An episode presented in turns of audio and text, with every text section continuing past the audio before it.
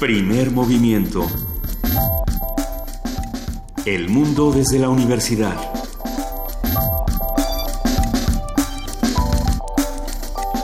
Muy buenos días, son las 7 de la mañana con 4 minutos y estamos empezando con primer movimiento en esta mañana de 29 de septiembre que no llovió tanto y que no está tan congestionada. Querido Benito Taibo, muy buenos días. Querida Luisa Iglesias, ya parece ser que los dioses prehispánicos nos están perdonando un poco porque ayer sí Huitzilopochtli y Tlaloc se pusieron pero durísimo. Habrá que preguntarle Estuve a los parado que... ayer una hora y media en Insurgentes. Una hora y Yo media. una hora. ¿Tú una hora? Nos hubiéramos hablado y corríamos de Pues coche a sí. coche. Querida amigo. Juana Inés de esa, juntos otra vez, ¿cómo Un, dos, estás? tres por mí y por todos mis compañeros. Sí, sí fue un día de esos eh, que más vale borrar del calendario. Complicado. ¿Cómo le fue a usted ayer en el tráfico? Habría luego- que preguntarle cómo le fue a los que se fueron a ver a Roger Eso, Waters y luego Roger Foro Sol. Waters pasado por agua. No, pero ahorita viene Frida. Bueno, un día Bueno. de estos va a venir Frida Saldívar y nos va a contar cómo estuvo. Dicen que estuvo bastante bueno. Ya Yo nada más le dije que se tapara y se llevara su, su impermeable, trajinerita. sus botas para el- los dos ¿Su kilos qué? de lodo en el Foro trajinerita, Sol. pues Su es que- y su chipiturco. su chipiturco para no mojarse. Bueno, pero, pero las imágenes que, que se presentan ya de este concierto, para los que vayan a ir el día de hoy, no les vamos a, a arruinar la experiencia ni nada, pero en este cerdo gigantesco que se presenta año tras año en The Wall de, de Roger Waters, aparece la frase fue el Estado. Entonces siempre, siempre tienen un mensaje político que darnos este tipo de conciertos y habría que aprovechar esta oportunidad para seguir discutiendo el conocimiento de una manera inteligente. Venga. Hoy tenemos un programa buenísimo, es jueves, usted lo sabe, el cuerpo lo sabe, El cuerpo lo sabe. porque es jueves de gastronomía. Y vamos a hablar de sabor agridulce, de estos sabores eh, que son una mezcla perfecta, o por lo menos para mí, hay gente que no, no lo soporta, no lo soporta, tengo alguien en mi cama que así le sucede, pero hay otros que los disfrutamos enormemente. A mí me parecen brillantes que el del bueno ya, ¿para qué tiro yo un rollo si tenemos un experto? A ver. Va a estar con nosotros el chef Ernesto de Jesús Ramírez García, profesor de la Universidad del Claustro de Sor Juane. Vamos Sor, a Sor Juana. De Sor Juana, sí, por supuesto. Y vamos a platicar también en la participación de la Dirección General de Divulgación de la Ciencia con José Franco, su titular, que va a hablar sobre la mesa redonda Más ciencia, menos pobreza. Eh, ¿Desde dónde se va a abordar esto? Lo vamos a discutir. Tendremos también al Centro Cultural Universitario Tlatelolco con Valeria López, productora que habla sobre el proyecto Morfeo. Y en nuestra nota nacional, el salario mínimo y la pobreza. Seguimos hablando de pobreza en este programa. Vamos a hablar con Gerardo Esquivel, doctor en economía por la Universidad de Harvard, profesor investigador del Centro de Estudios Económicos del Colegio de México. En nuestra nota internacional, la vida, obra y muerte de Shimon Pérez. Usted sabe a quién nos referimos, a este ex eh, presidente de Israel y creador un poco del moderno Estado de Israel, recipientario del Premio Nobel de la Paz junto con, junto con el, el líder de la OLP, Yasser Arafat, en su momento, un premio Nobel que causó enorme revuelo. Pues bueno, hoy analizaremos un poco su figura y cómo fue justamente creador de este Estado moderno. Un comentario de la maestra Erika Aguilar Silva, catedrática de la Facultad de Ciencias Políticas y Sociales de la UNAM. Como cada semana vamos a hablar también con Ana Buquet, directora del Programa Universitario de Estudios de Género, que habla sobre la información para la igualdad de género, esto en torno a la Semana de la Transparencia que organizó el INAI y que va a estar bastante interesante, va- se van a discutir muchas cosas. En la poesía necesaria me toca a mí mismo encontrar... mismo qué ¿Te a toca a leer? ti mismo? Mi, mi- mi mismo está pensando que leer tal vez o un poema palestino o un poema israelí, ¿por O qué no? uno y uno. O uno y uno cortos, a ver si, si pega.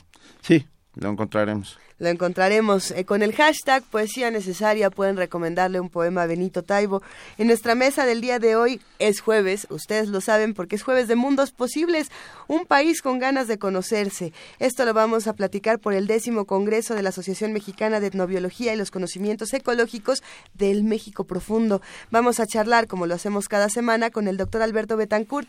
Él es doctor en Historia, profesor de la Facultad de Filosofía y Letras de la UNAM y coordinador del Observatorio del G20 de la Y terminaremos con la participación del doctor Luis de la Barrera Solórzano del Programa Universitario de Derechos Humanos, que nos habla sobre el acerto de la Iglesia y ciertos grupos acerca de que el matrimonio heterosexual es lo natural. Vamos a hablar con él sobre los matrimonios naturales. Vamos a hablar sobre todas estas cosas aquí en Primer Movimiento. Quédense con nosotros de 7 a 10 de la mañana en el 96.1 de FM y en el 860 de AM. Nosotros arrancamos con esta nota. Las universidades públicas son el corazón y el alma de nuestros pueblos. Esto lo aseguró el rector de la UNAM, Enrique Graue, al inaugurar el Congreso Internacional Interacciones las Universidades en el Pasado y el Presente de Iberoamérica. Nuestro compañero Antonio Quijano nos trae la información. Con el fin de crear un espacio de análisis y reflexión sobre el estado actual y el futuro de las instituciones de educación superior, el Instituto de Investigaciones sobre la Universidad y la Educación, ISUE, organizó el Congreso Internacional Interacciones, las universidades en el pasado y el presente de Iberoamérica. El encuentro académico forma parte de las actividades conmemorativas por el décimo aniversario de la entidad universitaria. En la inauguración, el rector Enrique Graue dijo que es momento de ayudar al desarrollo de las naciones que componen la región. En el auditorio José María Vigil de la Biblioteca y Hemeroteca Nacional indicó que las universidades van más allá de las aulas y laboratorios, pues son instituciones que promueven el cambio social. Nuestras universidades públicas iberoamericanas son el corazón y el alma de nuestros pueblos. Son el gran motor de cambio social y de aspiración a un futuro. Y eso no es medible ni cuantificable. La universidad indudablemente debe pensar, pero también debe pensarse. Y solo podrá hacerlo y fortalecer su identidad al interactuar con otros espacios análogos de investigación y de enseñanza. El doctor Alberto Vital, coordinador de humanidades, destacó la necesidad de promover una cultura de internacionalización en las instituciones de educación superior. Las universidades públicas son tan generosas que nos abren espacios y nos crean condiciones para estudiar a las propias universidades un acto académico como el que hoy da inicio en este recinto que lleva el nombre de un mexicano que dedicó su larga vida al conocimiento de la cultura, José María Vigil, es motivo de celebración y de felicitación a quienes pusieron gran empeño al organizarlo. Para el doctor Mario Rueda, director del instituto, es vital la colaboración entre instituciones para solucionar los problemas que afectan a la zona. Los convocantes han tenido el acierto de incluir en un mismo foro dos grandes campos de estudio sobre la universidad, su pasado y su presente en Iberoamérica. El Congreso reunirá a 45 académicos de cinco instituciones nacionales y nueve procedentes de Argentina, Estados Unidos, España, Italia y Uruguay. Las actividades del Congreso Internacional Interacciones, las universidades en el pasado y el presente de Iberoamérica se realizarán en la Hemeroteca y Biblioteca Nacional, así como en la entidad universitaria referida y concluyen el 30 de septiembre. Para Radio UNAM, Antonio Quijano.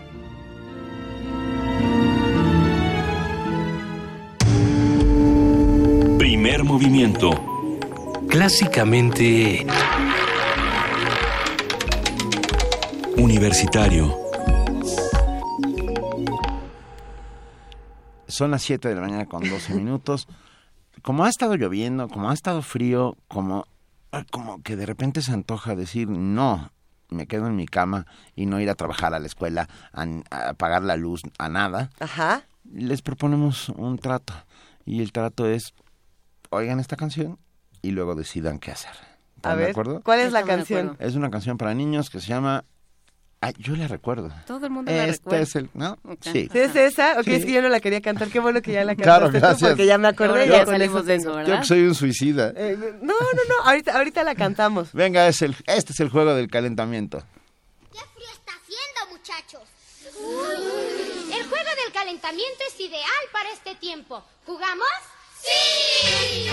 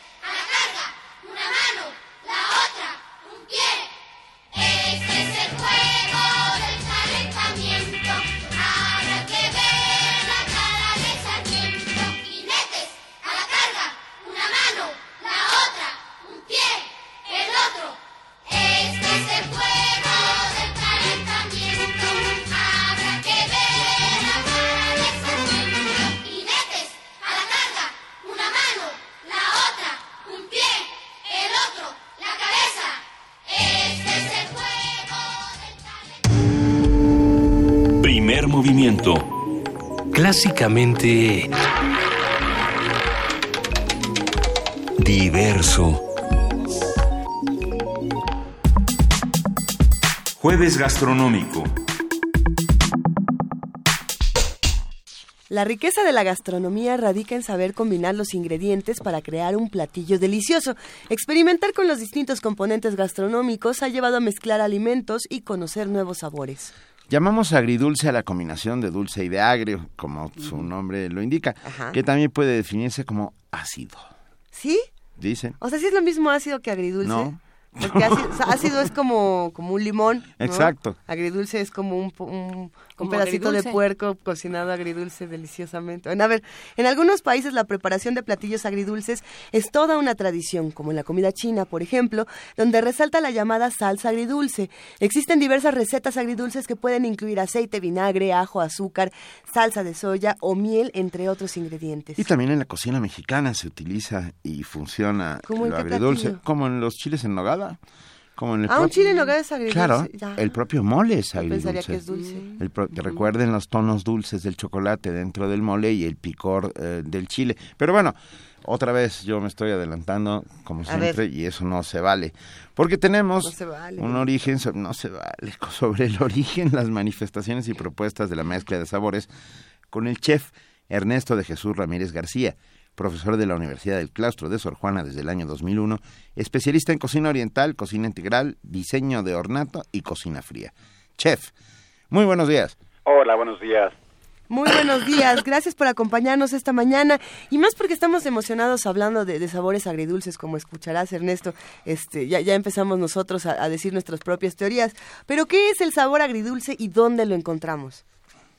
Ah, ¿qué tal? Buenos días. Sí, Buen día. Primero tengo el gusto de estar con ustedes y agradeciendo su invitación. Un placer. Pues realmente eh, el agridulce pues eh, ha estado toda la vida en la gastronomía. Tenemos eh, de la antigüedad de los griegos, los romanos, eh, los árabes, eh, los chinos, sobre todo, Sí, eh, que de ahí viene su, su popularidad, ¿no? De la cocina china realmente. Con realmente los, los ingredientes básicos, eh, el agridulce, pues viene de su nombre, ¿no? Agrio, de, la, de algún tipo de acidificante, que puede ser limón, vinagre. Eh, en la cocina de la India se usa el, el mango verde, en la cocina de Tailandia el tamarindo y así algunos y en la cocina china sobre todo el, el shaoxing que es el vinagre entonces son ingredientes que han existido siempre en la gastronomía Incluso en la cocina mexicana hay ciertos platos que tienen es- este inconfundible sabor, ¿no? sí claro eh, tenemos ya habían mencionado ustedes allí en el mole algunas otras salsitas, por ejemplo, el- la rica salsa verde que tiene el- también el tomate verde tiene una acidez muy rica, entonces hay muchos muchos platos en la gastronomía que tienen una acidez muy muy rica, ¿no? Inclusive hasta en la en la vida, ¿no? El- a veces tenemos experiencias agridulces, ¿no? Tenemos ahí que algunas veces eh, eh, pues tenemos eh, algún beneficio, alguna satisfacción, pero que no nos satisface mucho y que nos queda ese saborcito entre agridulce, ¿no? Que no, no es satisfecho por completo en, en lo dulce que esperamos siempre de nuestras, en nuestros, eh, ¿cómo se llama? Premios, ¿no? O, o satisfactores. Venga. A, a ver, co- ¿dó- ¿dónde empezaremos? ¿A quién diablos se le habrá ocurrido mezclar algo dulce con, alzo- con algo agrio? ¿Dó- tene- ¿Podemos hacer una suerte de viaje en el tiempo y descubrir de dónde provienen esos primeros platillos en los que se mezclan dos elementos aparentemente contradictorios? Pues realmente, eh, digo, para empezar, por ejemplo, en, en la gastronomía de, de Japón, el famoso sushi, tan común, sí, y que tiene sus raíces también en la antigüedad, porque fueron eh, el acidificante o el vinagre fue alguno de los eh, primeros conservadores. de ahí viene el nombre sushi. Su, si tenemos el- la terminología, Sí. perdón, el, el sushi, eh, su termino- terminología tiene eh, el su, que es vinagre, inclusive también en la cocina china, la terminación, el término su es para la acidez. Entonces viene de ahí el nombre de sushi. Sí, Que, que es curioso, perdón que te interrumpa, eh, chef Ernesto de Jesús Ramírez, porque mucha gente no sabe que se le echa vinagre a la, a la, su- a la- al arroz. Sí, pues, pero después de haberse cocinado. Claro, es un, pero es un- una suerte de emulsionante, aglutinante este vinagre o, o- Eh, más que nada como saborizante y conservados, conservador primeramente. Sí. Nosotros entonces podemos encontrar los sabores agridulces en distintos países, en distintas culturas. Eh, nos preguntábamos hace unos momentos qué pasa en nuestro país y por qué nuestro paladar se vuelve más sensible a los sabores agridulces y a veces, en algunos casos, intolerante. Pues sí, eh, ese es el secreto en la gastronomía, que debemos de eh, prever la acidez en cada uno de los platos a completa satisfacción.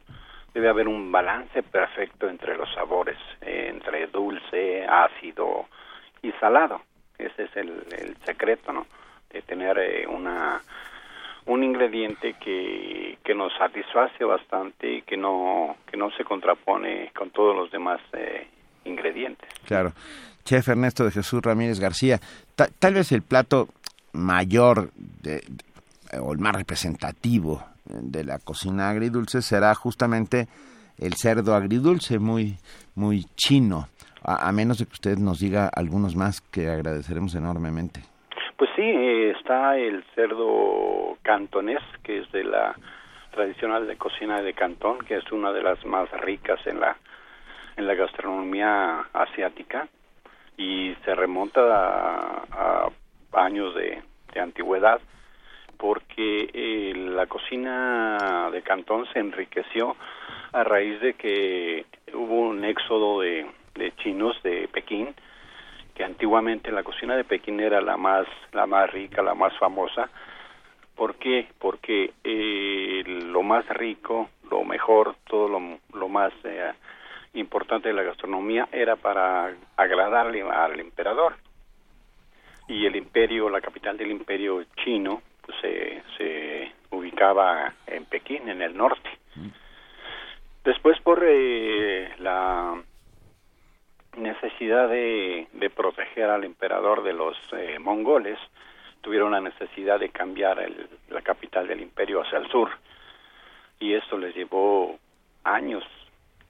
Pues eh, nada más imagínense unos 40, 45 años para su éxodo hacia el sur y en ese tiempo ir eh, recolectando los ingredientes eh, más importantes para para halagar al, al emperador y a su séquito y a la, toda la corte que, que lo rodeaba. ¿no?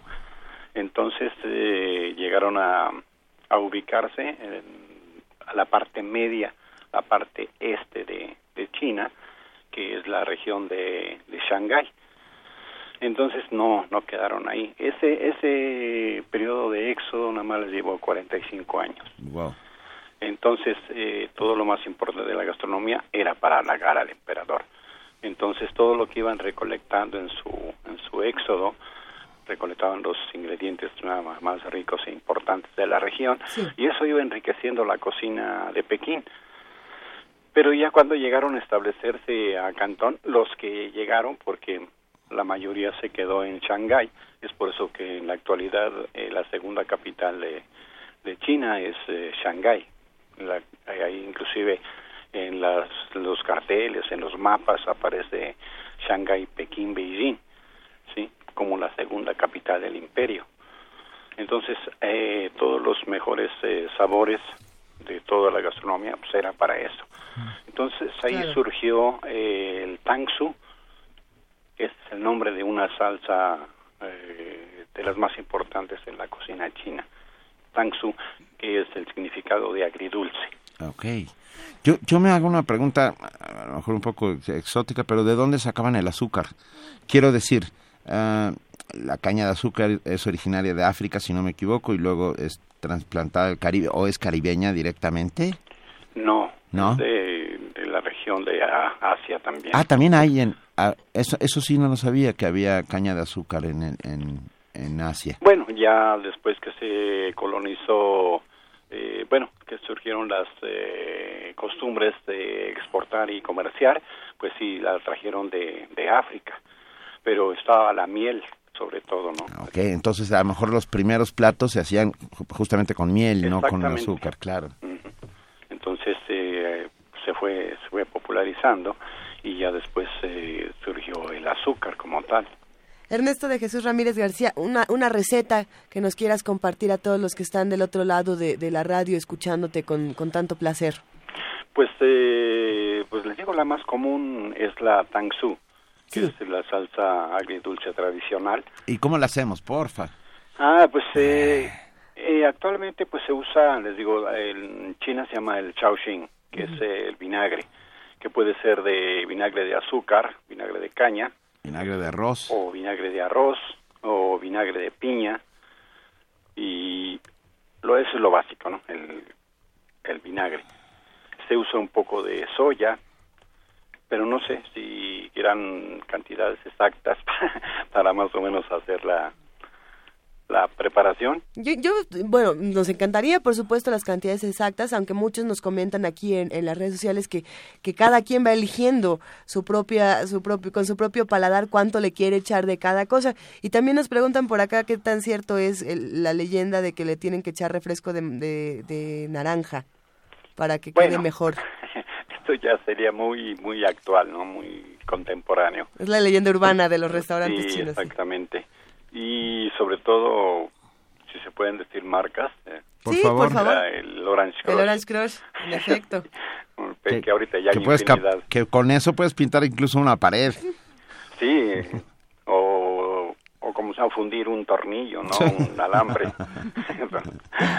Sí, O- sí. oye, chef, a ver, nos escribe Laura Cue y nos dice, a ver, la cochinita pibil se considera agridulce y ella dice, a mí me parece que sí, saludos. Sí, es una de las recetas importantes de la gastronomía mexicana, la, la cochinita, ¿no? Las, la, la salsa agridulce, bueno, que lleva naranja agria, que es eh, eh, originalmente yucateca.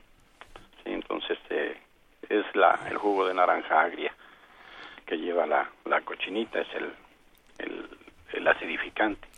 Nosotros somos sin duda un pueblo al cual lo agridulce lo atrae, sin lugar a dudas. Eh, Los, todos conozco mucha gente comedores de frutas eh, repletas de chamoy y con azúcar. ¿Eso es considerado agridulce?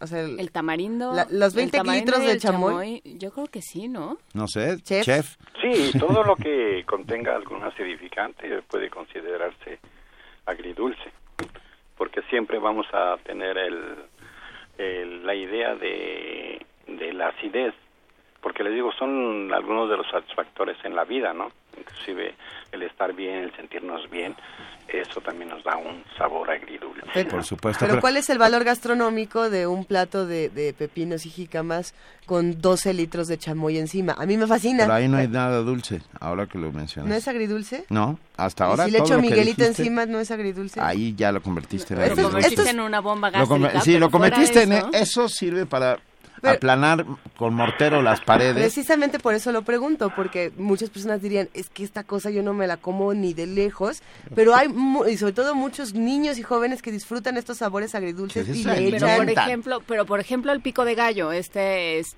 em, esta Sí. especie como de botana Sí. que se hace con jícama, Sí, sí, sí. con Con- piña. Con, piña, con... eh, en en Con la zona del Bajío limón. hay un pico de gallo específico al cual le echan por encima queso. ¿No recuerdan en Guanajuato que casi se muere nuestra compañera Vania Nuche por andarse comiendo... ¿Cómo se llamaba aquella cosa que... Una guacamaya. Una guacamaya. ¿Conoces las guacamayas, chef?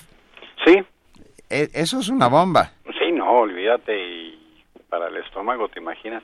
Pero Una, una guacamaya contiene... A ver, recuerda, ayúdanos a recordarlo.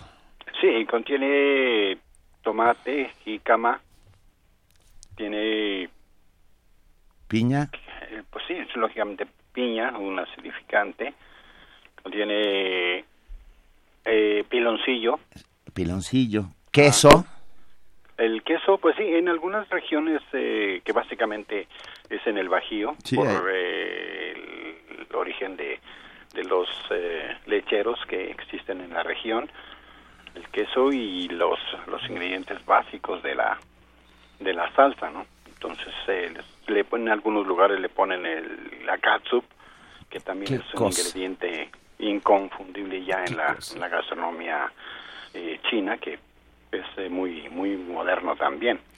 Sin duda, nos escribe Paco Barajas, amigo, trombón rococó, y dice, se me antojó un pato al orange, que es un gansito y un orange cross.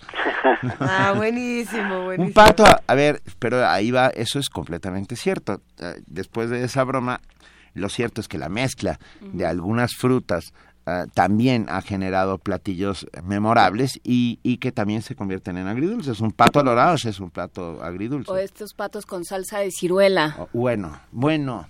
O sea, un pato laqueado con salsa de ciruela. Sí, hay eh, una salsa de ciruela que se llama hoisin, sí, que también es muy común en el en el uso de la, de la gastronomía en Asia. Y hay una gran variedad de, salsas eh, eh, para combinarla, con, sobre todo con la agridulce, que son de, de origen tradicional, que pueden ser como la, bueno, que se usan en la carne, la carne de cualquier tipo de carne roja, en el pollo, en las salsas eh, caseras que regularmente tenemos.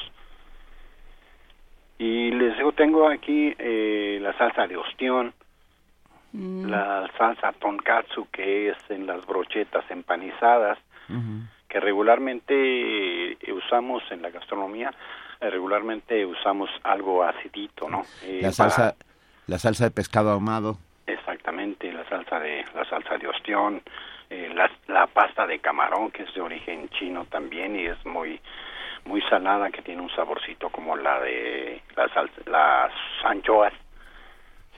Entonces son algunos de los de los sabores. Claro. Nos escribe Diana TC y dice gazpacho, no es pico de gallo. A ver, eh, empe- Cierto. todo empezó, eh, pero también se llama gazpacho en algunos sitios, aunque el gazpacho se llama guacamaya, como descubrimos aquel Ajá. día en que casi que perdemos, casi perdemos a una compañera. sí. Pero, ta- y también en algunos lugares se llama gazpacho, aunque también sabemos que el gazpacho es esta sopa fría eh, que se hace en algunas partes de España, sobre todo en el sur, con una mezcla de tomates, todo, todo en frío, tomates, pepinos, eh, pimientos, tomate, pepino y pimiento y un poco de ajo y aceite de oliva. Y a mí me sale buenísimo.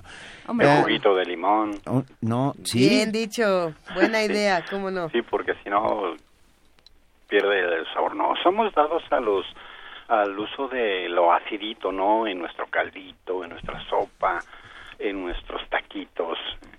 ¿sí? Entonces, toda, toda la, nuestra costumbre de, de comer, eh, si no hay limoncito, como Sí, bueno. que nos hace falta algo. un taco al pastor pasa. es agridulce, Exactamente. ¿no? Lleva piña, lleva limón. Venga, A ver, chef, ya, ya se hizo una, una controversia brutal ¿Con? con, con la guacamaya. No, no, no, dice Pilar Camacho. Eso no es una guacamaya. Es una torta de chicharrón, aguacate, limón, cebolla, jitomate, chile. La he comido mil veces. Y luego dice Eduardo Torres, en Morelia hacen un gazpacho, varias frutas Eso. con jugo de naranja o mandarina Mm. combinado con diferentes chiles y queso. A mí ya lo del queso es lo que ya no entiendo. Pilar Camacho tiene razón y estábamos confundiendo las guacamayas que casi matan a Vania con los gazpachos que son que son estas estas suerte de platos de frutas eh, mezclados. Venga, oiga, chef Ernesto de Jesús Ramírez García, muchas gracias, te mandamos un enorme abrazo, gracias por estar esta mañana en Primer Movimiento. No, al contrario, es un placer para mí estar con ustedes y pues participar un poquito en esto que pues la gastronomía es una es una pasión también. Eso, claro que sí, gracias, te claro mandamos sí. un abrazo. chef. Mira, Eduardo Torres Buen dice, día. gracias. Buen día. Buen día. Eh, Eduardo Torres dice, en Morelia hacen un gazpacho, varias frutas con jugo de naranja o mandarina combinado con diferentes chiles y quesos. Y Mauricio Medina, como colofón necesario, dice, ya me dio hambre. Pues vamos todos a desayunar con esta canción que les queremos dedicar. Esto es Mulehead de Frankie Lee de nuestra colección Putumayo.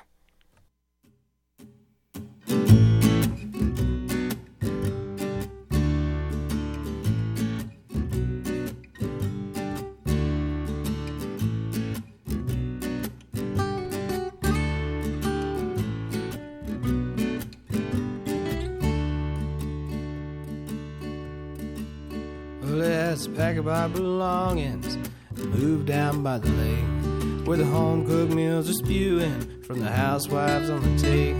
What shall we do with Mary? Her plastic hands upturned. I see that we've gained nothing from the lessons that we've learned.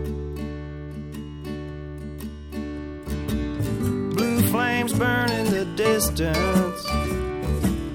Catfish washed up on the bridge. From everything I am to everything I'll be. Goodbye, Frankie Lee. The three wheel bike is fast if you pedal it just right. If you all out the sprockets and the master link is tight. An orange switchblade is handy when your jeans caught in the chain. See the steam rise from the asphalt in the early morning rain. Blue flames burn in the distance. Catfish washed up on the bridge. From everything I am to everything I'll be. Goodbye, Frankie Lee. The old homestead is crumbling, the sleeping porch decayed. What of the old Victrola where the scary records played? You can search the whole world over, but there's nothing you can find that can't be recreated from a plank of knotted pine. Blue flames burn in the distance. Catfish washed up on the bridge. From everything I am to everything I'll be. Goodbye, Frankie Lee. Goodbye, Frankie Lee. Goodbye, Frankie Lee. Goodbye, Frankie Lee.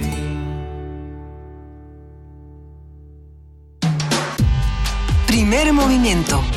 Podcast y transmisión en directo en www.radiounam.unam.mx.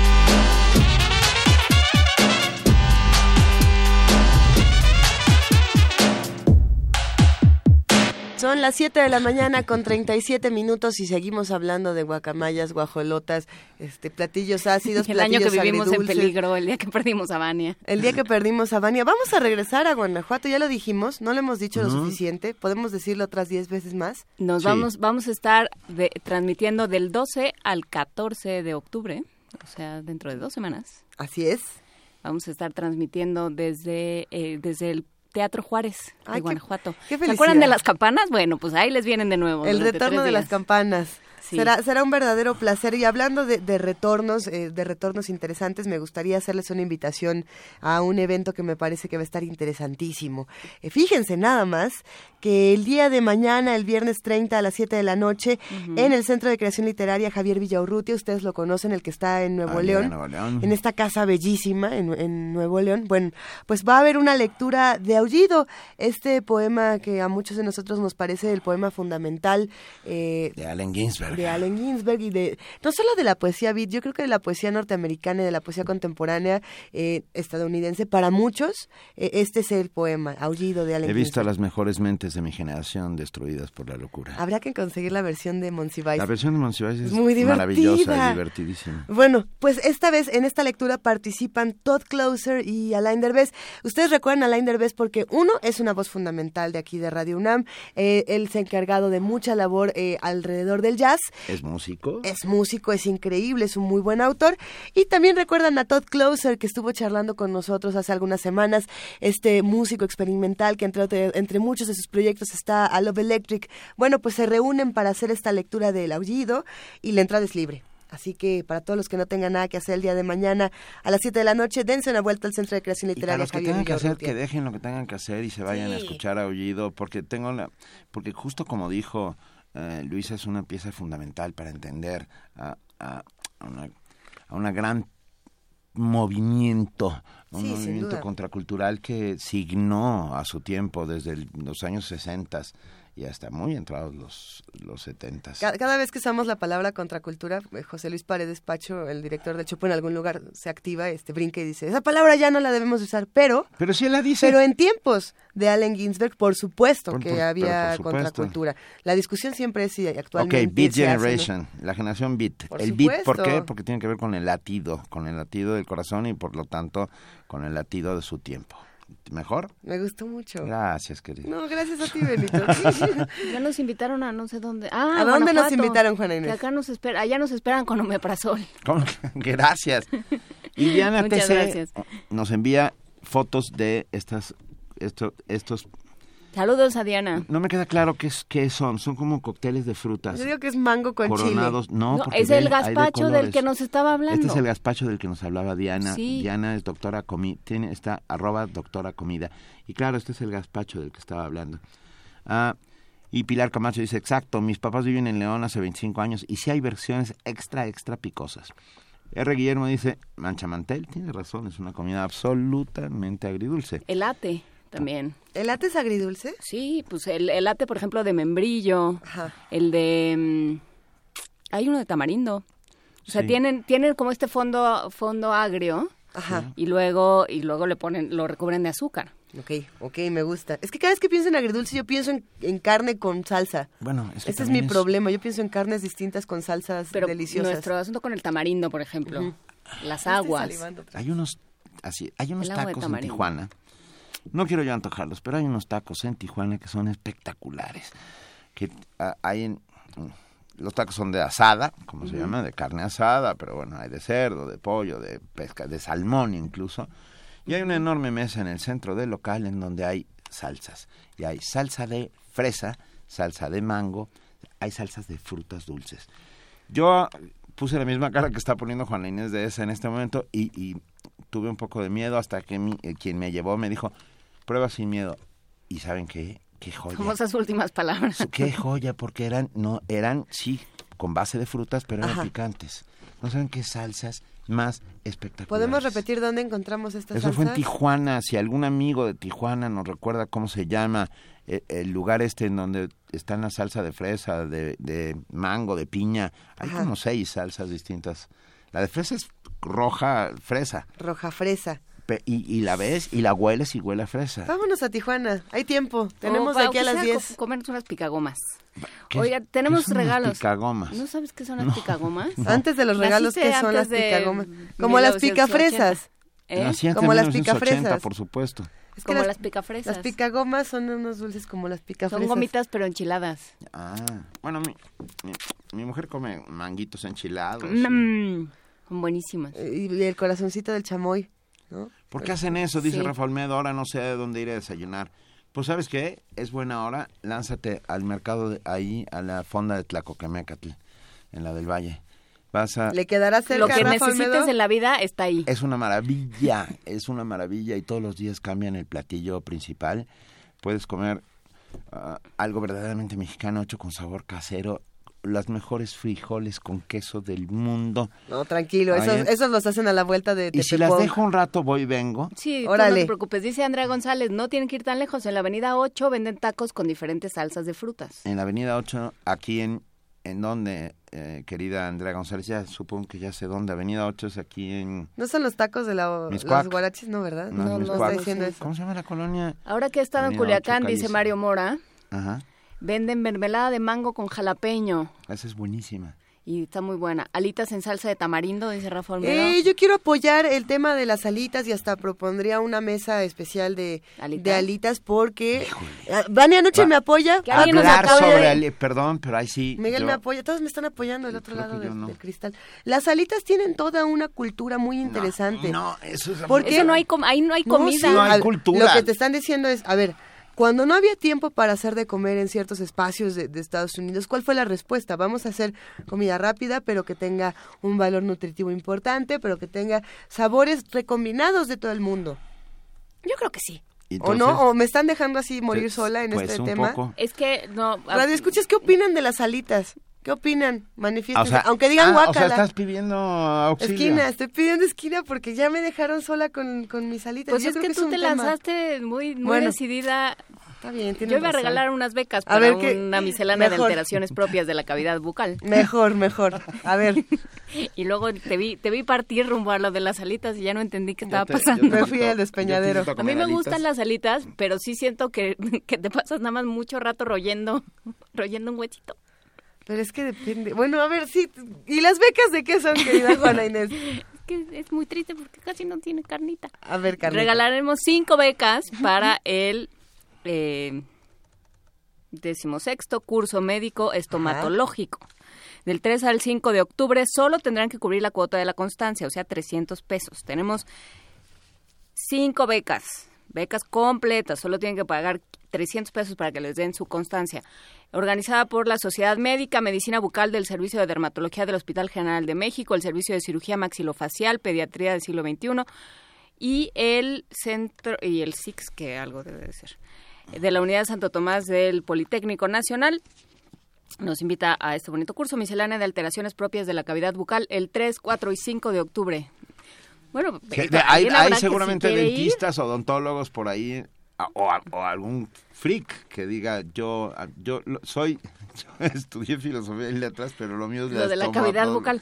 Sí. La estomatología. Entonces hablen al 55 36 43 39, saluden a Miguel y llévense su, su beca. No, Así. bueno, ya empezaron a aparecer tu- los 300 que te acompañarán en esta batalla. A ver, a ver mis 300, a ver Javier mis Cervantes, alitas sin hueso, todos arrodillados haciendo reverencia. Eso. Ah, Javier, si tú las deshuesas, yo voy. Mira, Carmen Amita también dice, yo apoyo Iglesia Serví de las alitas, lo más rico del pollo son la onda. ¿Qué tal? Y ¿Qué Gil- tal? ¿Qué tal? Y Gilberto González, amabilísimamente, nos acaba de mandar una foto de una guacamaya y ahora entiendo por qué casi perdimos a Vane Noche. Tan buena es una barbaridad, foto, vamos, es vamos a compartirla. Con jitomate, hay aguacate, por ahí lo que estoy viendo ahí tiene crema en un lado. El, el, el bolillo se parece mucho a los de Jalisco, a las, a los, ay, tuve un momento, a los qué, Le llaman virotes, sí. A los virotes, virotes. Gracias. A ver, Avenida 8, Colonia Puebla, dice Akbal. Ahora sí, cada vez me están confundiendo más. No sé dónde está la Colonia Puebla, caray, en Avenida 8. Vamos a Vamos buscarlo. con Pepe Franco, que sabe dónde están muchísimas cosas porque es En astrónomo. el universo, En el incluso. universo y sus orillas. Nuestro queridísimo amigo José Franco, titular de la Dirección General de Divulgación de la Ciencia, ya se encuentra en la línea para hablar con nosotros de temas interesantísimos. Vamos a hablar después de, de unos minutos con él en unos instantes. Antes de hacerlo, queremos invitar a todos a que vayan... eh, hundiéndose en este tema, se vayan sumergiendo en el tema de la mesa redonda Más Ciencia, Menos Pobreza, que es una charla que siempre se, se lleva a cabo, si no me equivoco, es en Universo, vamos a revisar la sede en estos momentos, pero es importante. Querido Pepe Franco, ¿estás ahí? Bueno, Hola, querido Pepe Franco, buenos días. ¿qué pasó? ¿Cómo estamos, mi querida Luisa? Aquí, querido Pepe, eh, saludándote con muchísimo gusto y nosotros ya adelantándonos con el Más Ciencia, Menos Pobreza, que nos interesa muchísimo. Perfecto, bueno, pues este este eh, martes 4 de octubre a las 6 de la tarde en, en, en Universum vamos a tener esta mesa redonda de una serie de mesas redondas eh, que empatizan que el conocimiento es muy muy importante para poder eh, reflexionar sobre problemas que nos afectan a la sociedad. Vamos a tener pues ni más ni menos que a Julio Botvinnik, eh, que es un investigador del Colegio de México, vamos a tener a, a Araceli Damián González, que también es del Colegio de México, y a Pablo Enrique Llanes Rizo, que es este eh, del Consejo de Evaluación del Desarrollo Social de la Ciudad de México. Desde Colombia vamos a tener vía teleconferencia a Libardo Sarmiento Anzola, que es economista político y consultor internacional, y además, pues este, yo creo que una mesa bien moderada, con mucho ingenio y mucho conocimiento, siempre es muy exitosa y vamos a tener a Javier Solórzano moderando la mesa. Muy bien, Wow. suena muy bien. ¿Y por dónde creen que vaya la discusión, Pepe Franco? Bueno, pues eso, eso tenemos que verlo el martes, eh, mi querida Juana. Yo creo que no tienen que perdérselo el martes. Digo, la verdad no sabría decirte por dónde, por dónde vaya a terminar yendo, pero pues este, la pobreza es uno de los problemas ancestrales no solamente de nuestra sociedad, sino de muchas sociedades. Y en el caso de México, que es la economía número 14 o 15 a nivel mundial, es, es terrible darnos cuenta que hay una desigualdad gigantesca mientras el, los eh, grupos económicamente poderosos se vuelven más poderosos con el tiempo, los grupos económicamente desfavorecidos se vuelven más desfavorecidos con el tiempo. Tenemos una gran desigualdad, o sea, desigualdad, educación, pobreza, son son son, son violencia en este momento, son problemas muy muy fuertes. Y una y una reflexión sobre todas estas cosas es muy muy importante para que la sociedad vaya eh, visualizando, digamos, cómo lo ven los expertos y esperamos que a lo largo del tiempo, no en este momento porque es prematuro, pero a lo largo del tiempo salgan de estas mesas redondas algunas iniciativas que podamos poner en la mano de los tomadores de decisión, ¿no? Oye, Pepe, y ahí eh, te dejo un dato ahí para que lo vayan rumiando, que ayer me hizo ver alguien. Los grandes ricos de este país no han inventado nada. Bueno, no solamente eso, sino que tampoco han invertido gran cosa en este país. Muchos no han producido nada. Más fuertes de los sectores, este, qué sé yo, de de, de, de, comunicación eh, y de y, de telecomunicación sí, pero este no no han desarrollado centros de conocimiento aquí en México sabemos que por ejemplo hay un centro de capacitación para artistas hechos por las grandes televisoras pero estas grandes televisoras que consumen tecnología de punta no han sido capaces de armar una escuela de ingeniería para este las eh, todas las nuevas tecnologías de la información y la comunicación. Entonces le ponen más énfasis a la creación de estrellas de artistas que a la creación de talentos en rubros que son económica y socialmente más importantes para nuestro país. Y si tú miras al gran corporativo de telefonía eh, y telefonía celular en México, misma historia. Prefieren invertir en, eh, universidades en Estados Unidos que desarrollar grupos aquí. Perdón, Benito, ibas a decir no, algo. No, no, dije solamente la palabra, eh, prefieren invertir en carreras de autos. bueno, sí, o sea, digamos, están, están financiando toda una serie de cosas que bueno, que bueno que, que las están financiando, pero hay cosas que yo considero que es construcción de país que no están atendiendo. Y, y bueno, este, efectivamente, no han desarrollado cosas, no han invertido cosas, no han permitido que el talento mexicano florezca y esto es muy muy triste, o sea, yo se los digo con toda con toda sinceridad, a mí me encantaría y sería el primero en aplaudir de ver iniciativas de estos grupos económicamente muy muy poderosos el invertir en en, en escuelas o, ni siquiera tienen que inventar este nuevas escuelas. Tenemos universidades tenemos el politécnico tenemos la UNAM tenemos eh, la Universidad Autónoma Metropolitana tenemos el Sinvestab y tenemos muchas universidades eh, en toda la República en donde se pueden generar centros de desarrollo de tecnología para telecomunicaciones y para un chorro de cosas. Entonces pues ojalá y nos estuvieran escuchando y tomaran este reto, ¿no? Yo creo que sí, Pepe. ¿Tú qué, qué, mejor cosa tienen, tendrán que hacer a las 7 de la mañana que no sea escucharnos a nosotros? Bueno, este, yo creo que están haciendo billete, ¿no? bueno, nosotros también producimos. O sea, este, especulando. Se llama capital cultural. Se llama especular. No, mira, para o sea, digo, estoy bromeando, yo no, tengo la menor idea de qué estar haciendo, pero un primer movimiento matutino siempre es bueno y escucharlo con ustedes, pues mejor, ¿no? Nosotros somos muy pues felices de que tú seas un colaborador semana a semana y que nos cuentes eh, cosas tan importantes como esta y que además eso saquemos la espada por la por la cultura y por el desarrollo y por el bienestar de todos. Así es, yo creo que nuestro país pues tiene, o sea, mira, aquí hay talento para dar y regalar, o sea, México, México es un país este grandioso, o sea, cuando tú miras las culturas originarias de nuestro país, bueno, pues te das cuenta del desarrollo eh, tan fabuloso que tuvieron el conocimiento, no solamente el conocimiento del cielo, sino el desarrollo de las matemáticas en los olmecas, en, en los mayas, este, y, y, y el desarrollo de la poesía y el desarrollo de las artes y el desarrollo de la arquitectura y la ingeniería, incluso la medicina, o sea, nuestras culturas originarias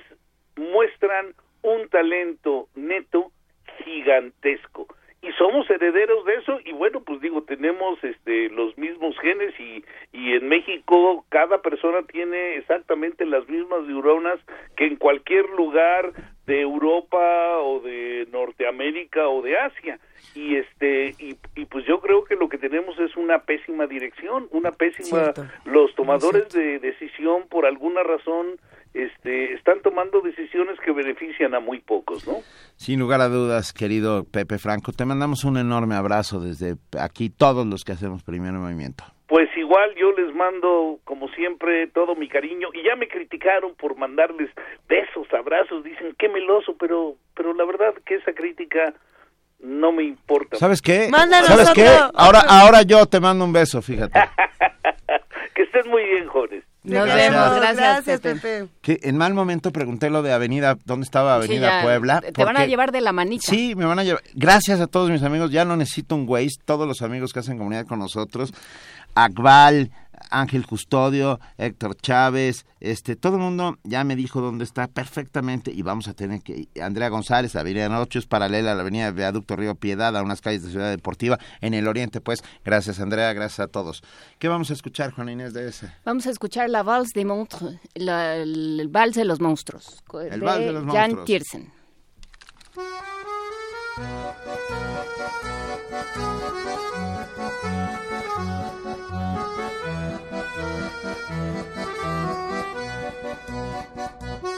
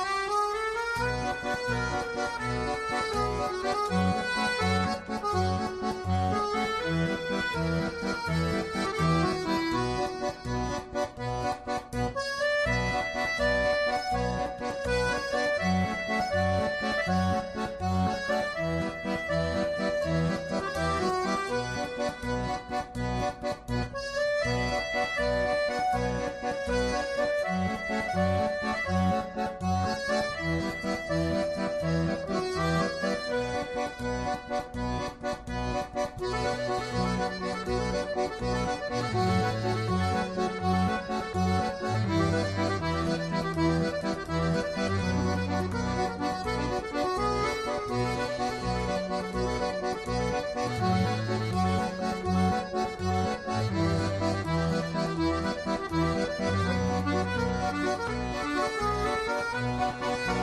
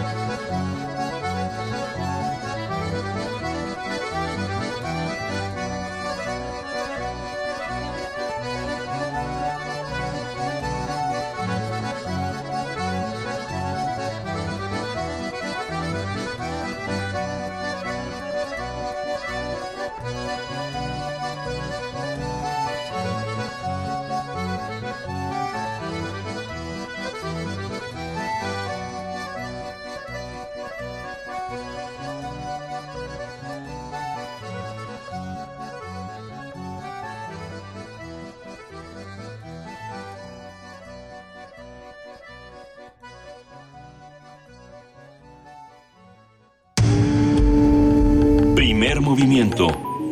Clásicamente... Incluyente.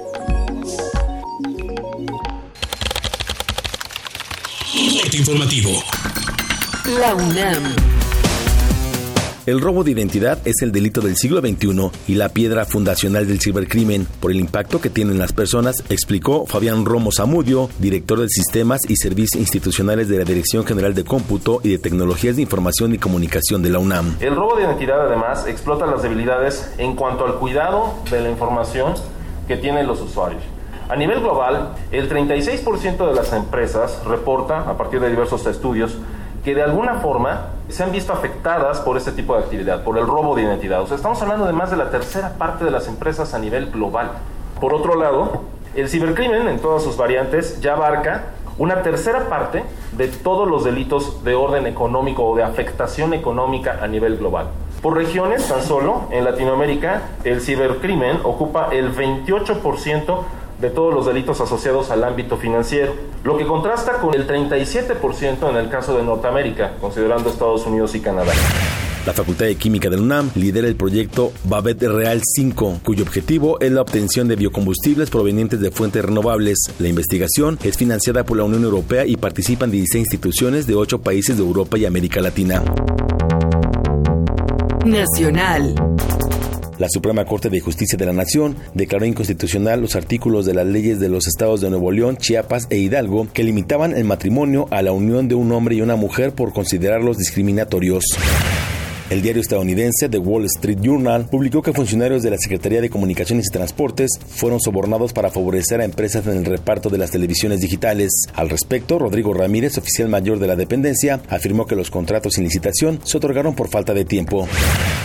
El Instituto Nacional Electoral redujo el monto de la multa que había aplicado al partido Movimiento Ciudadano por su responsabilidad en la filtración del padrón electoral en una página de Internet. La sanción pasó de 76 millones a 61 millones de pesos, habla el consejero Ciro Murayama. Me parece que el proyecto es correcto. Hubo filtración del padrón, eso tuvo un responsable, eso implica gravedad especial en efecto no implica violación directa de los derechos humanos de esos 81 millones, en términos de que haya sido, que se haya probado que los datos de los 81.3 millones de personas hayan sido consultados, pero de que estuvo en Internet, estuvo, y eso lo confirma la propia sala superior.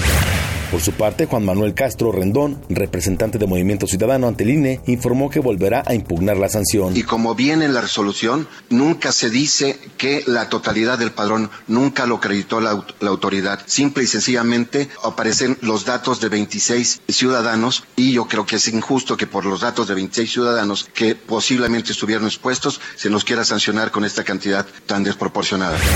El titular del Ejecutivo Federal aseguró que no hay alguien que no haya formado parte de la corrupción, esto durante la inauguración de la Semana Nacional de Transparencia. Economía y finanzas. Mario Di Constanzo, titular de la Comisión Nacional para la Protección y Defensa de los Usuarios de Servicios Financieros, informó que el robo de identidad mostró un cambio hacia el fraude cibernético. Es muy importante que estemos todos sobre este, sobre este tema, actualizándonos y alertando a la población. Es un delito dinámico, es un delito importado, es un delito relativamente nuevo en nuestro país. Dejaba, en general, el fraude cibernético dejaba más ganancias que la industria de la marihuana y de la cocaína juntos. Entonces, si es un tema, si es un, si es un oficio, si es una actividad delictiva rentable para los delincuentes, por eso es que tenemos que estar muy atentos todos, usuarios, eh, reguladores y entidades financieras. Alejandra Barrales, presidenta nacional del PRD, informó que su partido realizará una sesión de Consejo Nacional este viernes para dar a conocer su propuesta de presupuesto económico alternativo 2017. La Organización de Países Exportadores de Petróleo llegó a un acuerdo para reducir la producción en un millón de barriles diarios. Por primera vez desde 2008, la OPEP suavizó su postura frente a Irán y ante la creciente presión de los bajos precios en los hidrocarburos. Habla Eulogio del Pino, ministro de Petróleo de Venezuela. Y que un comité de alto nivel defina ahora cómo ese rango va a ser distribuido entre los diferentes países.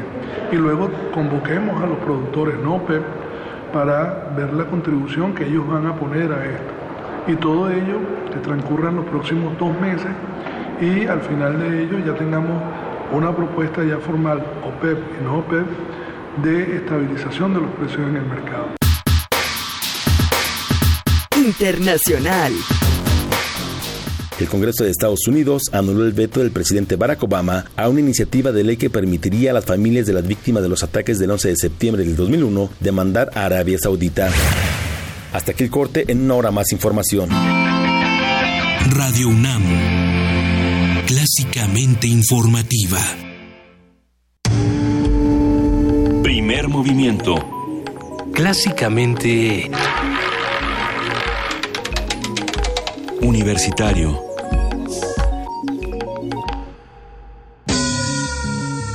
Estados alterados. Una reflexión sobre arte, literatura y drogas. Los estados alterados de conciencia nos han brindado obras emblemáticas en el ámbito musical, artístico y literario. Pero ¿cuál, es, la historia de sus autores? Convocan Difusión Cultural UNAM, Cátedra Extraordinaria de Fomento a la Lectura, José Emilio Pacheco y Museo Universitario del Chopo.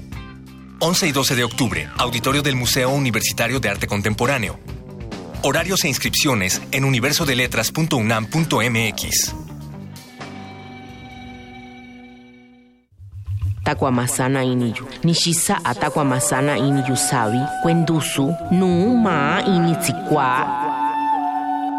Los mejores exponentes de poesía mexicana y latinoamericana representarán a sus lenguas originarias en el séptimo Festival de Poesía Las Lenguas de América Carlos Montemayor. 12 años de poesía.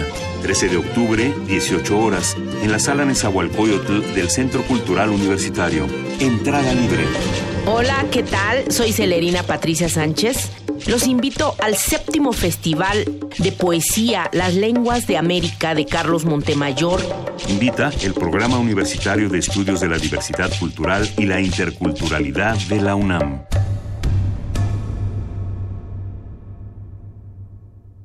Este mensaje es para ti. Hoy te queremos dar las gracias por no olvidar tu responsabilidad ciudadana. Muy pronto, lo que empezó como una idea se convertirá en una realidad. A ti, que propusiste y decidiste un proyecto para mejorar tu colonia con el presupuesto participativo, y a quienes decidieron representar a su colonia o pueblo, ahora es tiempo de darle seguimiento al proyecto ganador. Ya hablaste por tu colonia, ahora exige que se cumpla. Te esperamos el próximo año con una nueva idea. Instituto Electoral del Distrito Federal. Porque el alcoholismo es una cuestión de salud y no de vergüenza. Soy mujer y soy alcohólica. La enfermedad del alcoholismo no respeta edad, sexo ni posición social. En Alcohólicos Anónimos somos hombres y mujeres con una nueva vida, vida que deseamos compartir. Asiste a AA, encontrarás respeto y comprensión. Para mayores informes en cualquier punto de la República, acude al grupo de tu comunidad. Corporación de Servicios Tradicionales de Alcohólicos Anónimos, Sección México, 5705-5802, servicios gratuitos. Búscanos en redes sociales, en Facebook como Primer Movimiento UNAM y en Twitter como P Movimiento o escríbenos un correo a primermovimientounam@gmail.com. Hagamos comunidad. ¿Qué está pasando del otro lado de la ciudad? Si ustedes quieren saberlo a las 8 de la mañana con 8 minutos de este 29 de septiembre, quédense con nosotros porque vamos a hablar con nuestros amigos del Centro Cultural Universitario Tlatelolco. Ya se encuentra en la línea Valeria López, ella es productora y nos va a hablar sobre el proyecto Morfeo. Valeria, muy buenos días, ¿cómo estás? Hola, ¿qué tal? Muy buenos días. Muchas gracias por la entrevista. Un gustazo escucharte, querida Valeria, y nos vas a hablar sobre este proyecto Morfeo que nos interesa. Queremos saber de qué se trata y cómo podemos entrarle. Eh, bueno, sí, Proyecto Morfeo es un espectáculo, eh, es una coproducción México-Costa Rica, gracias a un eh, apoyo que se llama Iberescena, es un apoyo a, un apoyo a la coproducción de espectáculos iberoamericanos. Y el elenco lo integran eh, tres intérpretes de Costa Rica y tres intérpretes mexicanos.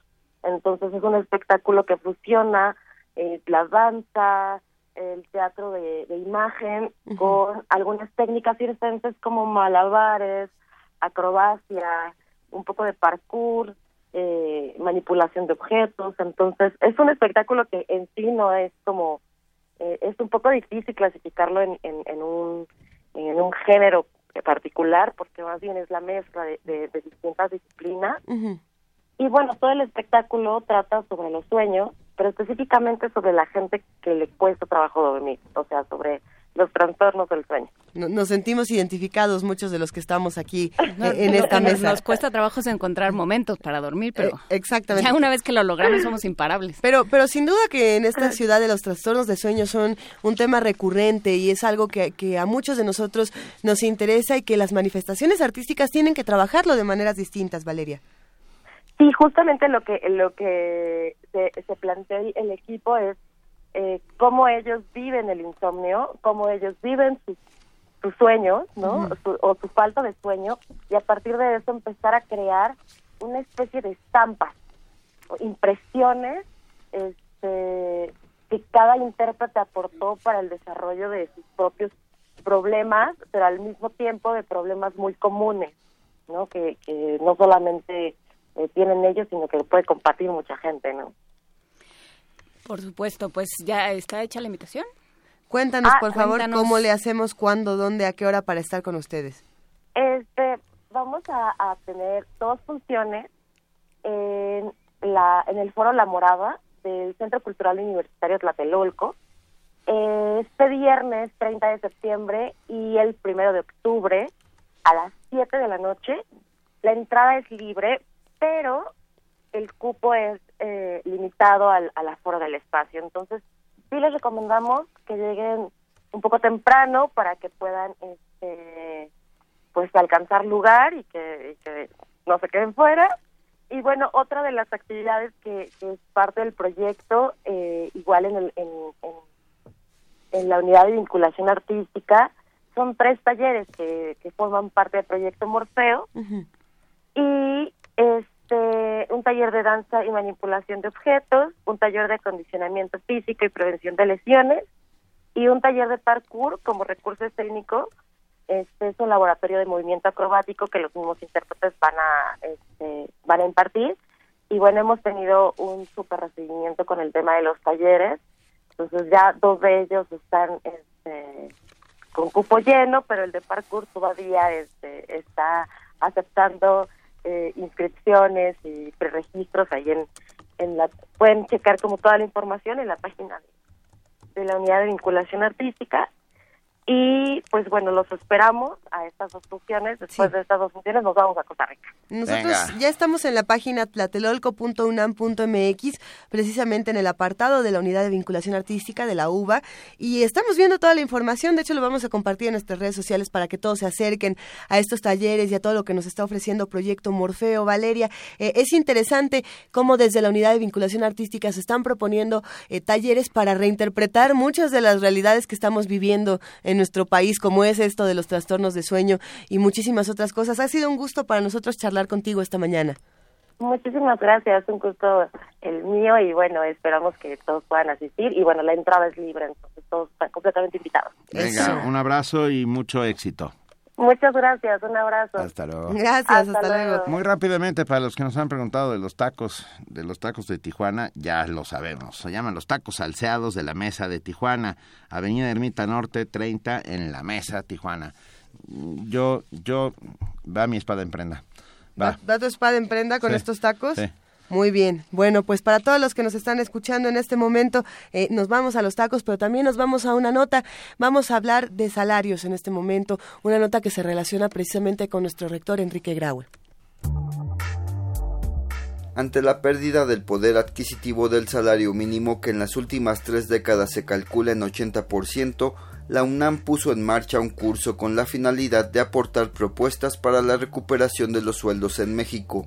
Al inaugurar los trabajos, el rector Enrique Graue refirió que el valor de la canasta básica asciende a 2.650 pesos mensuales, mientras que el mínimo es de 73 pesos con 4 centavos al día, lo que al mes suma apenas 2.191 pesos, es decir, un ingreso insuficiente para atender las necesidades de cualquier familia. Por ello, ante el doctor Salvador Vega y León, rector general de la UAM, y el doctor Enrique Fernández Fasnach, director del Instituto Politécnico Nacional, el doctor Grague anunció que estas casas de estudio se unen a la propuesta del gobierno de la Ciudad de México para promover una percepción digna y suficiente. Nuestra Constitución señala que toda persona tiene el derecho al trabajo digno y socialmente útil donde los salarios deberán ser suficientes para satisfacer las necesidades normales de un jefe de familia en el orden material, social y cultural, y para proveer la educación obligatoria de sus hijos. Este derecho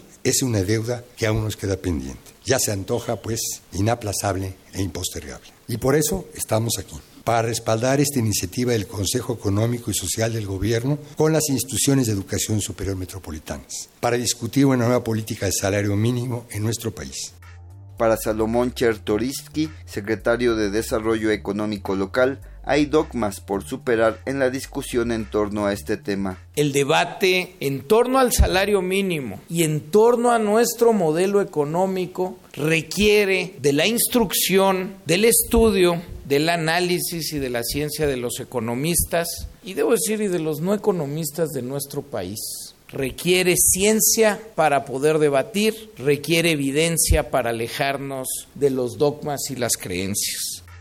El maestro Eduardo Vega López, director de la Facultad de Economía, dijo que el actual salario impide la construcción de ciudadanía, el acceso a mejores niveles de vida, incluida la educación.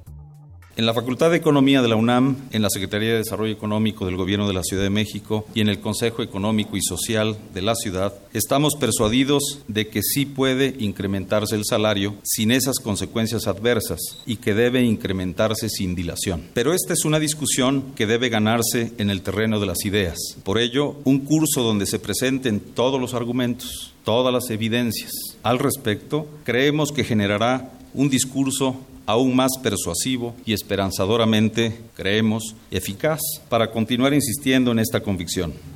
El curso Salario Mínimo, Teoría y Prácticas Modernas se realizará todos los miércoles hasta el 16 de noviembre en el Auditorio Jesús Silva Herzog del posgrado de Economía de la UNAM. Para Radio UNAM, Antonio Quijano. Primer movimiento. Clásicamente Universitario. Nota Nacional. Los bajos ingresos de los trabajadores son la fuente principal de la pobreza en nuestro país, según demuestra el informe regional sobre desarrollo humano para América Latina y el Caribe.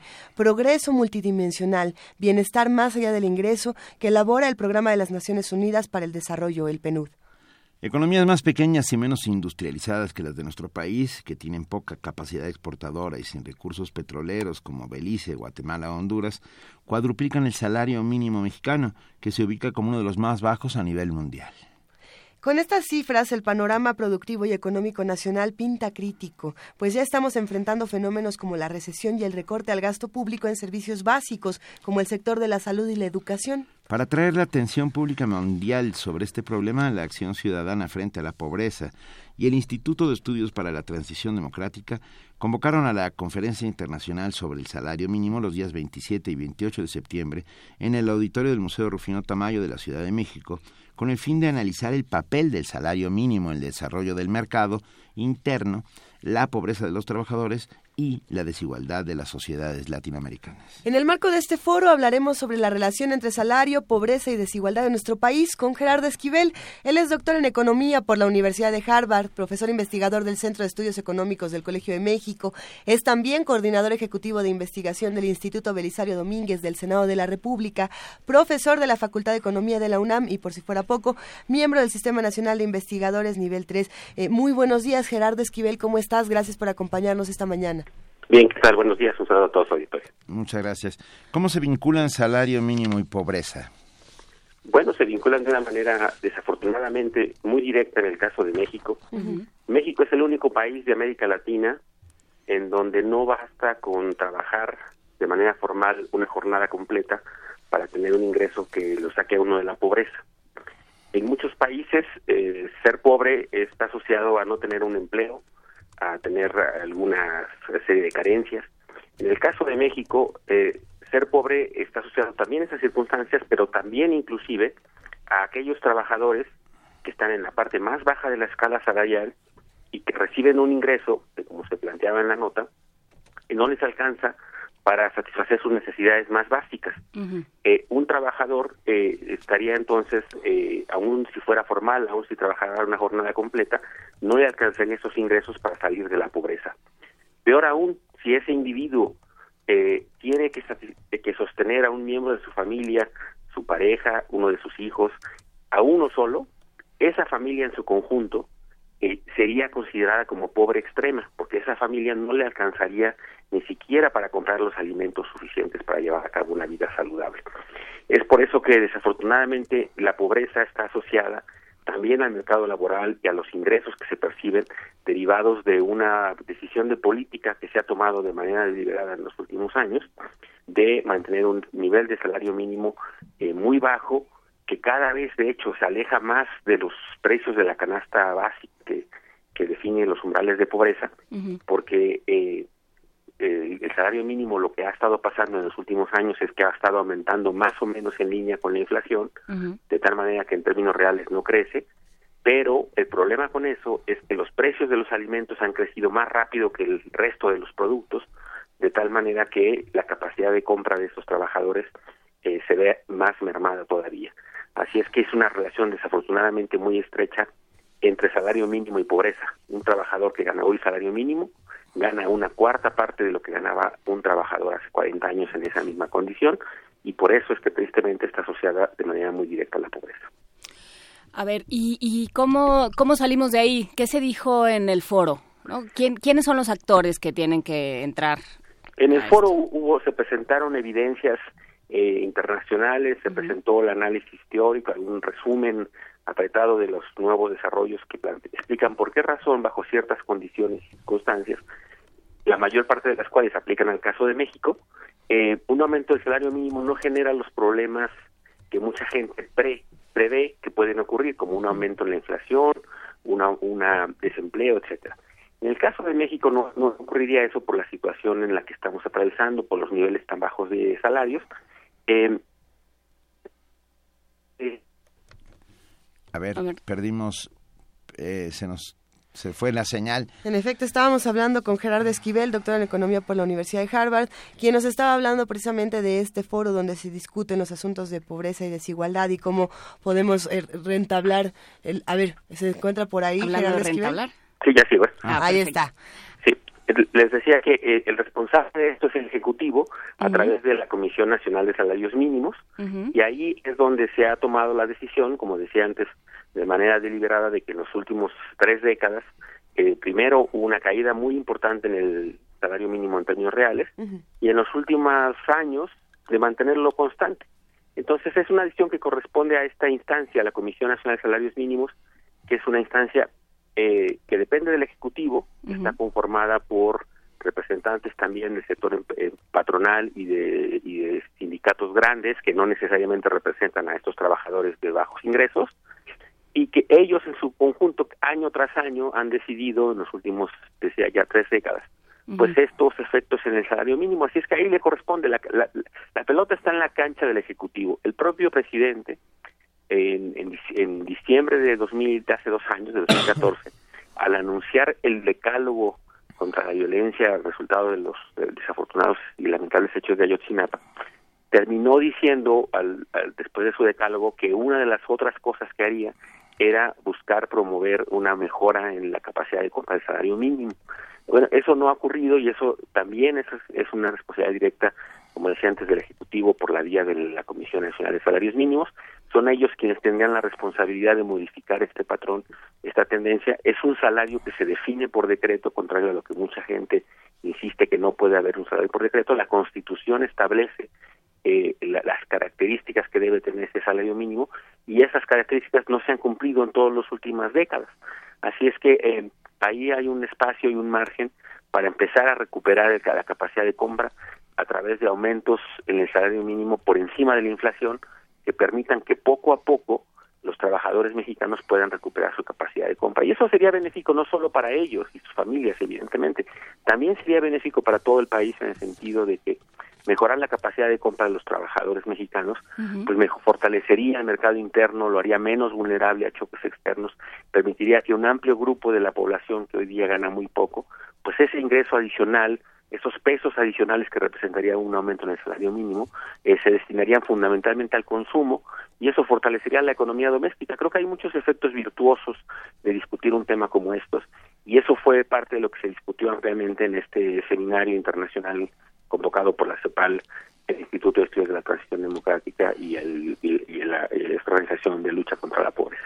A ver, pero eh, entonces digamos que mañana, eh, hoy en la tarde, porque todavía tiene tiempo, el Ejecutivo dice eh, se va a duplicar el salario mínimo a partir de mañana, porque es por decreto. ¿Qué pasa? Bueno, eso lo puede hacer perfectamente. Sí, pero ese dominó se echa a andar y, y, que, y que se queda en el camino. Bueno, lo primero que tendría es evidentemente un efecto positivo en los ingresos y en la capacidad de compra de los trabajadores mexicanos, de la parte más baja de la escala salarial. Beneficiaría a millones de mexicanos una decisión de esta naturaleza. Eh, la preocupación de mucha gente es que esto generaría inflación. Eh, eh, ese, ese argumento tendría un poco de sustento en las condiciones previas, cuando, si recordamos, muchas cosas estaban vinculadas al salario mínimo, muchos precios, tarifas, multas, etcétera, estaban vinculadas al salario mínimo, de tal manera que si subiera este, subirían todos esos precios de, productos y tarifas. Eh, eso, afortunadamente, en los últimos años se ha avanzado y en, el, en los órganos legislativos, tanto en la Cámara de Diputados como en la Cámara de Senadores, se aprobó ya una ley que desvincula el salario mínimo de todos esos precios y tarifas, de tal manera que no ocurriría un efecto eh, por esa vía de aumentos en precios, eh, eso no ocurriría. Eh, eventualmente podría haber, de nuevo insisto, podría haber, eso es un efecto potencial, podría haber un impacto en, salarios, podría haber un impacto en el empleo, pero lo que sabemos hasta ahora, por otros estudios y por evidencia empírica recolectada de otros casos similares, y en países de América Latina, por ejemplo, eh, sabemos que eso no ha generado ese tipo de efectos negativos eh, y que más bien lo que ha predominado son los efectos positivos y en ese sentido pues se mejoraría la capacidad de compra de bienestar y de vida de ese grupo de los trabajadores mexicanos que suman millones por supuesto. Y qué pasaría con los con los patrones los empresarios la industria. ah, Claro, ahí esa es, esa es, eh, parte de las preguntas. Uno pensaría, o mucha gente piensa, que eso eh, ahorcaría a algunas empresas eh, que estarían en condiciones de, de, no poder sostener eso. aquí lo importante es señalar que los costos laborales, en general, son relativamente bajos en el costo de las empresas. Y eso hay estudios que lo documentan. Es una fracción muy pequeña de los costos a los que se enfrentan los trabajadores. Los empresarios, mucho menos aún si solo nos enfocamos en los trabajadores con este nivel de ingresos. Es una fracción eh, extremadamente pequeña del ingreso. Hay que recordar simplemente el salario mínimo es una fracción del salario medio.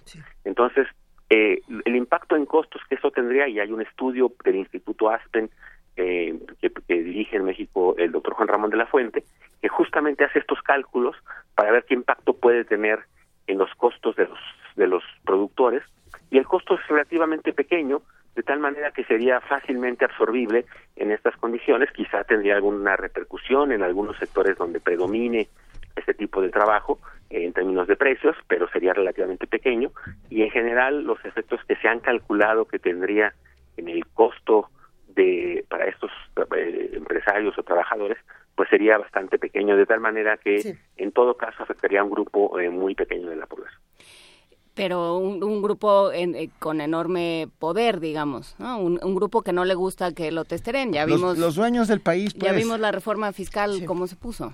Bueno, de manera muy interesante, justo en el día de ayer, en una de las sesiones que tuvimos en ese seminario internacional, estuvo Luis Fonserrada, que es el, el, director del Centro de Estudios Económicos del Sector Privado.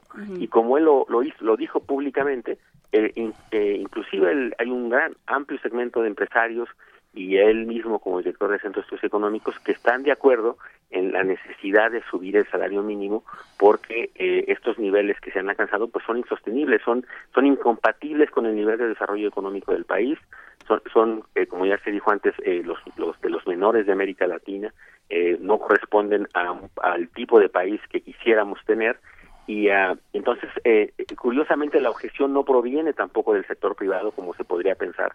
eh, ha habido eh, demandas publicadas por eh, empresarios como Lorenzo Sertit, que por ejemplo, que en su momento escribió una columna diciendo que él estaba en favor de un aumento del salario mínimo.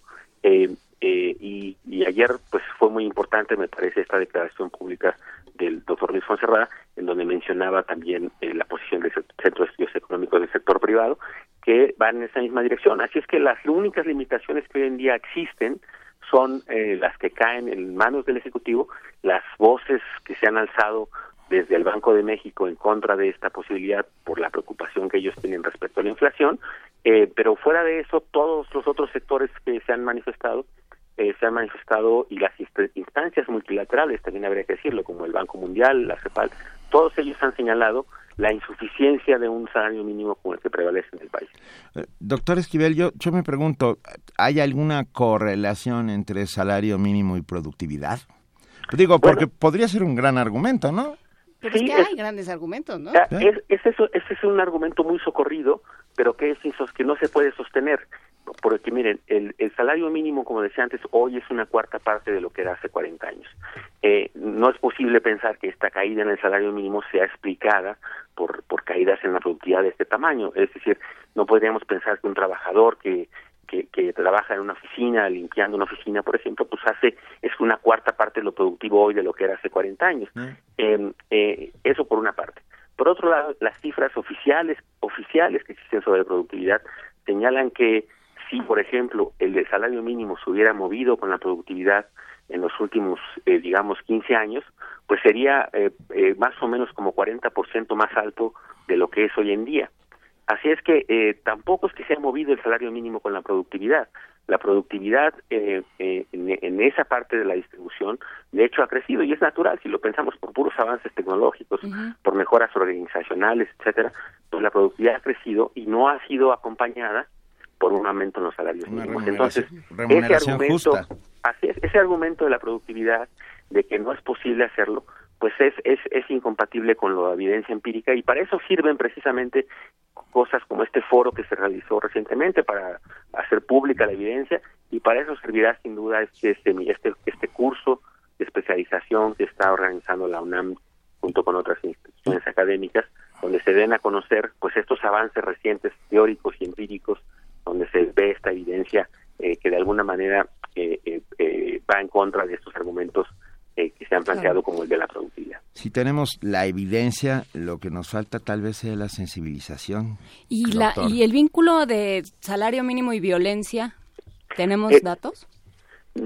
como salario, mínimo, salario mínimo como tal, no. Lo que sí hay evidencia empírica, eh, y eso son estudios que yo reporté en, un, en, el, estudio que elaboré para Oxfam sobre desigualdad, es que la desigualdad está asociada a estos incrementos en los niveles de violencia.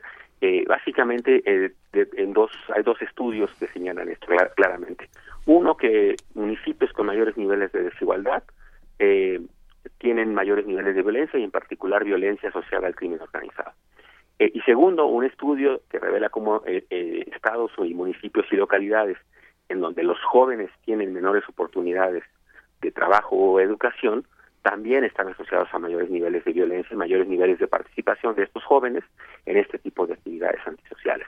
Así es que, eh, si bien no es estrictamente el salario mínimo como tal, sí, sí está asociado a los temas de pobreza, desigualdad, etcétera, que prevalecen en el país, en ciertas zonas del país, a estos niveles de violencia, y es de alguna manera, em, e, es un, es un, es un, no es que la pobreza conduzca a la violencia, eso es importante señalarlo.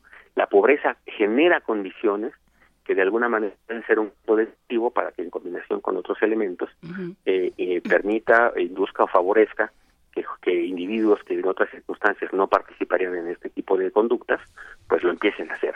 Así es que eh, sí hay de alguna manera un vínculo entre estos temas de pobreza, desigualdad, eh, ingresos con la violencia. y ¿Creen que hay alguna forma en la que puedan, ya para cerrar esta conversación, en la que puedan acceder al Ejecutivo, en la que hay alguna manera de hacerlo? Porque aparentemente sería muy sencillo y sería un, un gran golpe y para y para un gobierno que, que está en el desprestigio 9% de aprobación tiene tiene el presidente según sus propias cuentas según las cuentas de presidencia entonces no sería un buen momento para anunciar que sube el salario mínimo bueno, justamente iba, supuestamente se filtró incluso en los medios, hubo especulación de que ocurriría en junio. El propio secretario del Trabajo anticipó que podría ocurrir un anuncio en, esa dirección. Eh, eh, desafortunadamente, pues hubo una serie de factores incluyendo el tema de el ajuste en el tipo de cambio, que quizá desanimó, eh, desincentivó, quizá hubo voces al interior del gabinete que alertaron de que eh, podría haber presiones inflacionarias por el ajuste en el tipo de cambio y que eh, no sería entonces un buen momento para hacer este tipo de anuncios. Eh, desafortunadamente, para este tipo de cosas, pues no, es muy difícil encontrar las condiciones que en las que esto sería la decisión más más idónea pero porque nunca va a haber estas condiciones en el sentido de que siempre puede encontrar un, problema, una situación externa que impida el ajuste. Eh, creo que fue muy desafortunado que se anunciara que podría venir un ajuste en esta dirección en junio y que al final de cuentas se cancelara el anuncio como resultado de estas preocupaciones con otros temas económicos. Creo que debería ser independiente de eso porque porque finalmente quien está pagando los costos de esta política salarial pues es es el sector de trabajadores en mayores desventajas, con menores ingresos, y creo que eh, es injusto durante todas estas décadas quienes hayan soportado la mayor parte del ajuste económico sean precisamente estos trabajadores. Y creo que en ese sentido eh, espero que pronto haya la sensibilidad política, porque creo que de eso es de lo que depende en estos momentos, para que se dé un aumento en el salario mínimo en esas condiciones. Ni siquiera por razones, eh, podría ser incluso por razones de que mencionan ustedes, este tema más, digamos, eh, individual, más de interés personal, de por favorecer la imagen de un gobierno que está alicaído. Creo que independientemente de eso, las razones que están planteado pues son económicas, políticas, éticas y eh, creo que justificarían un aumento del salario mínimo. Eh, no, no, no un aumento gigantesco, no un aumento que, que genere preocupación en otros sectores, sino a por lo menos empezar con un cambio en la tendencia de este salario mínimo eh, que, saque al menos a los trabajadores de esas umbrales de pobreza que ya comentábamos antes. Yo sin duda preferiría que fuera por un tema de justicia social, pero pero bueno, y, supongo que todos. Pero mira, lo que, lo que caiga. Lo que caiga, ahora sí que lo que caiga. Doctor eh, Gerardo Esquivel, muchísimas gracias por esta conversación aquí en Primer Movimiento. Es un inmenso privilegio que esté con nosotros. Gracias. Gracias, hasta luego. Primer Movimiento clásicamente incluyente. Nota Internacional. Simón Pérez, político centroizquierdista, poeta, dos veces vicepresidente y presidente del Estado de Israel entre 2007 y 2014, falleció a los 93 años en el centro médico Sheva, días después de sufrir un infarto. Más de una veintena de jefes de Estado y Gobierno, entre ellos el presidente Enrique Peña Nieto, han confirmado su asistencia al funeral del expresidente eh, israelí el próximo viernes en el Monte Herz de Jerusalén.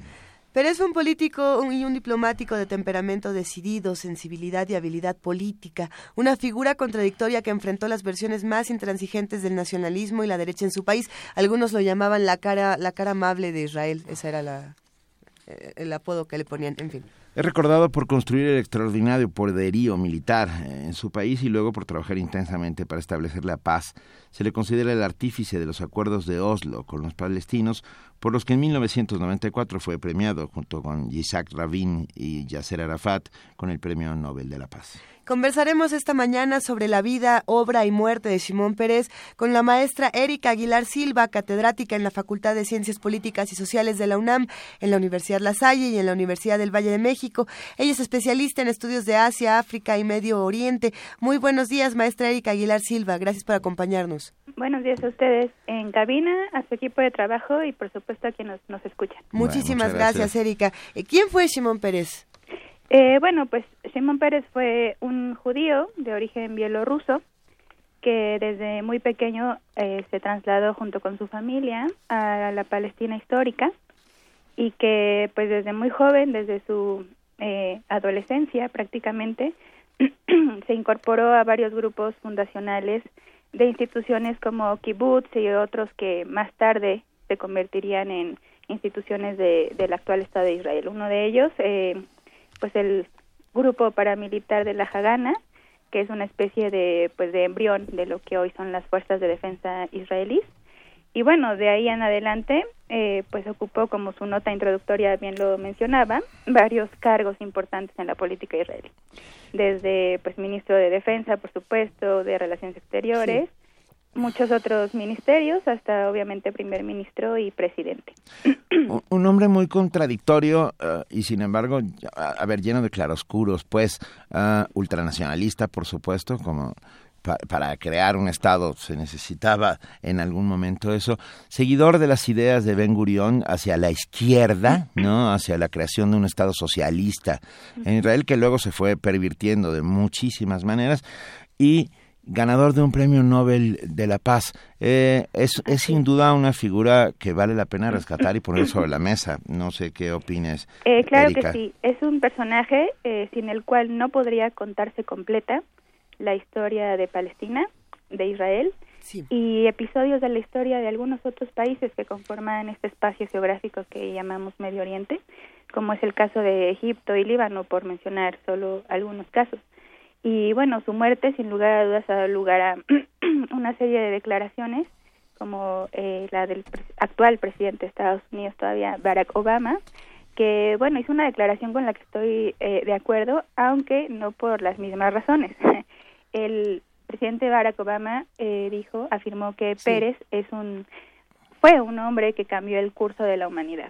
Y creo que sí, lo hizo, eh, pero lamentablemente como muchos otros personajes en nuestra historia internacional, eh, por razones no muy positivas, nos dio muestra de que de hasta dónde puede llegar la crueldad y hay que decirlo, la barbarie de un gobierno y de un régimen ocupante. Eh, Gaza y Cisjordania, por ejemplo. Eh, exactamente, la historia de Palestina a grandísimos rasgos podríamos dividirla en tres grandes procesos, ¿no? En un proceso de limpieza étnica, que bueno, no porque lo divide en tres quiere decir que alguno de estos haya terminado, sino que continúan hasta nuestros días, ¿no? Pero el primer momento es este de limpieza étnica, el segundo es el de ocupación y el tercero es este eh, esta situación actual de apartheid en el caso de los territorios cisjordanos y el caso de los castigos colectivos materializados en el bloqueo de la franja de Gaza. Eh, y bueno, ciertamente eh, se le ha dado un premio Nobel de la Paz eh, por un proceso que la verdad es que lo que hizo fue incrementar el sufrimiento del pueblo palestino y que visto con, desde otro punto de vista pues no hizo más que afianzar la ocupación israelí eh, del territorio palestino. Una ocupación que dicho sea de paso pues es muy lucrativa porque nada más y nada menos se anexionó territorio muy fértil que sigue produciendo hoy materia prima para Israel que sigue comercializando evidentemente con el resto del mundo agua que es uno de los recursos que, como sabemos, desde los últimos años se ha hablado de estas guerras por los recursos. Israel, lo que hoy es el Estado de Israel, no, no cuenta con agua. Entonces, eh, casualmente se han anexionado estas partes donde fluyen estas eh, fuentes hídricas y, por supuesto, también se beneficia de la mano de obra eh, palestina. ¿no? Uno de los principales errores, que más bien creo yo es una estrategia de los acuerdos de Oslo, pues fue condicionar a un acuerdo definitivo al visto bueno de ambas partes, cosa que pues nos parece de entrada muy comprensible, pero que de fondo lo que se pretendió con esta medida fue otorgar a Israel pues la capacidad de obstaculizar, obstaculizar en cualquier momento que decida toda iniciativa de paz lanzada en lo sucesivo, como ha venido eh, ocurriendo a lo largo de los años, ¿no? Oslo eh, en números para tal vez que se nos haga más fácil de comprender. Los 20 años de Oslo, que van desde el 1993 hasta hace tres años, 2013, eh, ha dejado, por ejemplo, eh, pues más de 7.000 palestinos asesinados por las fuerzas de defensa israelíes, eh, más de 12.000 casas palestinas destruidas, más de 250.000 eh, asentamientos israelíes, lo que se traduce a su vez en más de 600 mil colonos actualmente eh, pues, ocupando la Cisjordania y obviamente un muro que es internacionalmente también eh, conocido por sus implicaciones, ¿no? Ahí, ahí se quedan muchas preguntas abiertas que tendremos que ir resolviendo eh, poco a poco. Erika, no, nos preguntan, y yo me sumo a esta pregunta, ¿cuál es la relación en este momento que se tiene con Benjamín Netanyahu eh, después, de, después del fallecimiento de, de Simón Pérez y también pensando en la relación anterior en vida? Eh, bueno, se ha solido presentar a Simón Pérez como también en su nota introductoria lo mencionaban, como un líder de centro izquierda y evidentemente al partido Likud de Netanyahu como eh, la cara de, de la derecha Así es. israelí. Eh, ciertamente eh, Pérez giró en torno siempre a la órbita del laborismo, que es visto así como de centro izquierda. Sin embargo, eh, pues eh, entender estos partidos como polos opuestos me parece que sería una cosa errónea, porque la verdad es que en la práctica eh, pues han sido varias veces las que cooperaron el Partido Laborista o bueno, digamos Simón Pérez con Netanyahu o el Partido Likud. Eh, por ejemplo, en el 2004 se formó un gobierno de unidad israelí que, entre otras cosas, sacó adelante el plan llamado de desconexión unilateral de Gaza, que se concretó un año después cuando Israel, sus colonos y su ejército se retiraron de la franja de Gaza para, hay que decirlo, iniciar entonces el bloqueo ¿no? del que hablaba en un principio.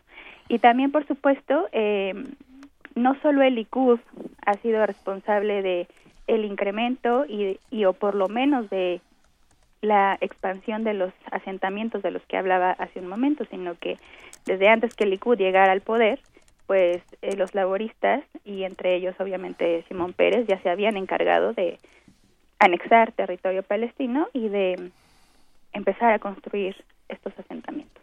Entonces, eh, más allá de esta imagen como antagónicos, creo que en el fondo, pues como en cualquier escenario político doméstico, en el momento en que así conviene, han unido esfuerzos para eh, hacerse de más territorio y pues castigar colectivamente a la población palestina. Sí, y, y no hay y no hay por aquí es que me quedé pensando en el sionismo eh, que, que, que, permea a, a, todos los partidos y que finalmente a partir de la mítica construcción del Estado de Israel y lo que significa a, a eso permeado en todas las decisiones de gobierno desde el, desde el 48 hasta nuestros días. Sí. Sí, así es. Es una idea que, que une también a estos partidos que aunque de inicio nos parezcan opositores, pues la verdad es que eh, los une este objetivo sionista de, la construcción de un Estado, ¿no? Y, y todos, eh, independientemente de su alineación política o ideológica, todos finalmente acaban recurriendo a esta eh, frase de darle a un pueblo sin tierra una tierra sin pueblo, ¿no? Que nosotros sabemos perfectamente que, que no sucedió de esta manera, ¿no? Eh, y bueno, como decían también en, en el principio, eh, a este señor Simón Pérez, pues se le ha otorgado también el título de padre del arsenal atómico o el arquitecto del programa nuclear israelí, que por supuesto también ha tenido implicaciones no solo a nivel local, sino regional e incluso internacional. Qué interesante, sin lugar a dudas. Tendremos que a, a ver si con la desaparición física de esta suerte de guía espiritual del Estado de Israel, sí. las cosas se revuelven un poco más, Erika, que supongo que, que sucederá. ¿eh? Abrimos nuestro micrófono para nuestra jefa de información, Juan Gracias, Iglesias. Iglesias. Porque lo que están diciendo las editoriales es, eh, los editoriales más bien, es, a ver, ¿dónde está el proceso de paz, no? Sí, sí, qué, qué, gran pacificador y seguimos con un enorme conflicto y seguimos en un eh, territorio en guerra. Claro que es muy fácil, eh, ahora que fallece eh, Simón Pérez, ponerle a él toda la responsabilidad del conflicto sin tomar en cuenta todos los eh, presidentes internacionales, todos los, los gobiernos que han formado parte de distintas distintas reconfiguraciones geopolíticas. No sé tú qué opines, Erika. Así es. Eh, el objetivo, como en términos muy resumidos, el objetivo de Oslo era pues la solución de dos estados, ¿no? Y que ese objetivo se consiguiera a lo largo de los cinco años siguientes. Es decir, se ponía como límite el 1998 para ver nacer un estado eh, palestino. Y evidentemente, eh, o sea, el día de hoy los acuerdos de Oslo pues están están han caducado, ¿no? Y como lo decía hace un momento, lo que ha lo que se ha concentrado el gobierno israelí es una política unilateral eh, guiado por una conducta de hechos consumados cuyo objetivo es hacer inviable un Estado palestino con continuidad territorial. Eh, el día de hoy, hablando de pues de quienes dirigen en nuestros días el Estado de Israel, pues es una clase política israelí eh, pues que se opusieron en su momento al acuerdo de Oslo, entonces uh -huh. no le vemos eh, pues continuidad ni seguimiento ni mucho menos alguna eh, algunos indicios de que esto pueda eh, recomponerse, ¿no? Y bueno, hay que decirlo también, del lado palestino, pues adolecen de todas las condiciones necesarias para que una un nuevo acuerdo de paz viable sea posible. Hay que recordar que hace unas semanas las elecciones municipales en Palestina se cancelaron. Estas tendrían lugar el 8 de octubre próximo y esto nos habla evidentemente de que pues las facciones políticas palestinas también tienen que completar su proceso de reconciliación nacional. Es algo que es eh, pues urgente para que suceda algo eh, pues positivo en la escena palestina y obviamente en el contexto palestino-israelí, ¿no?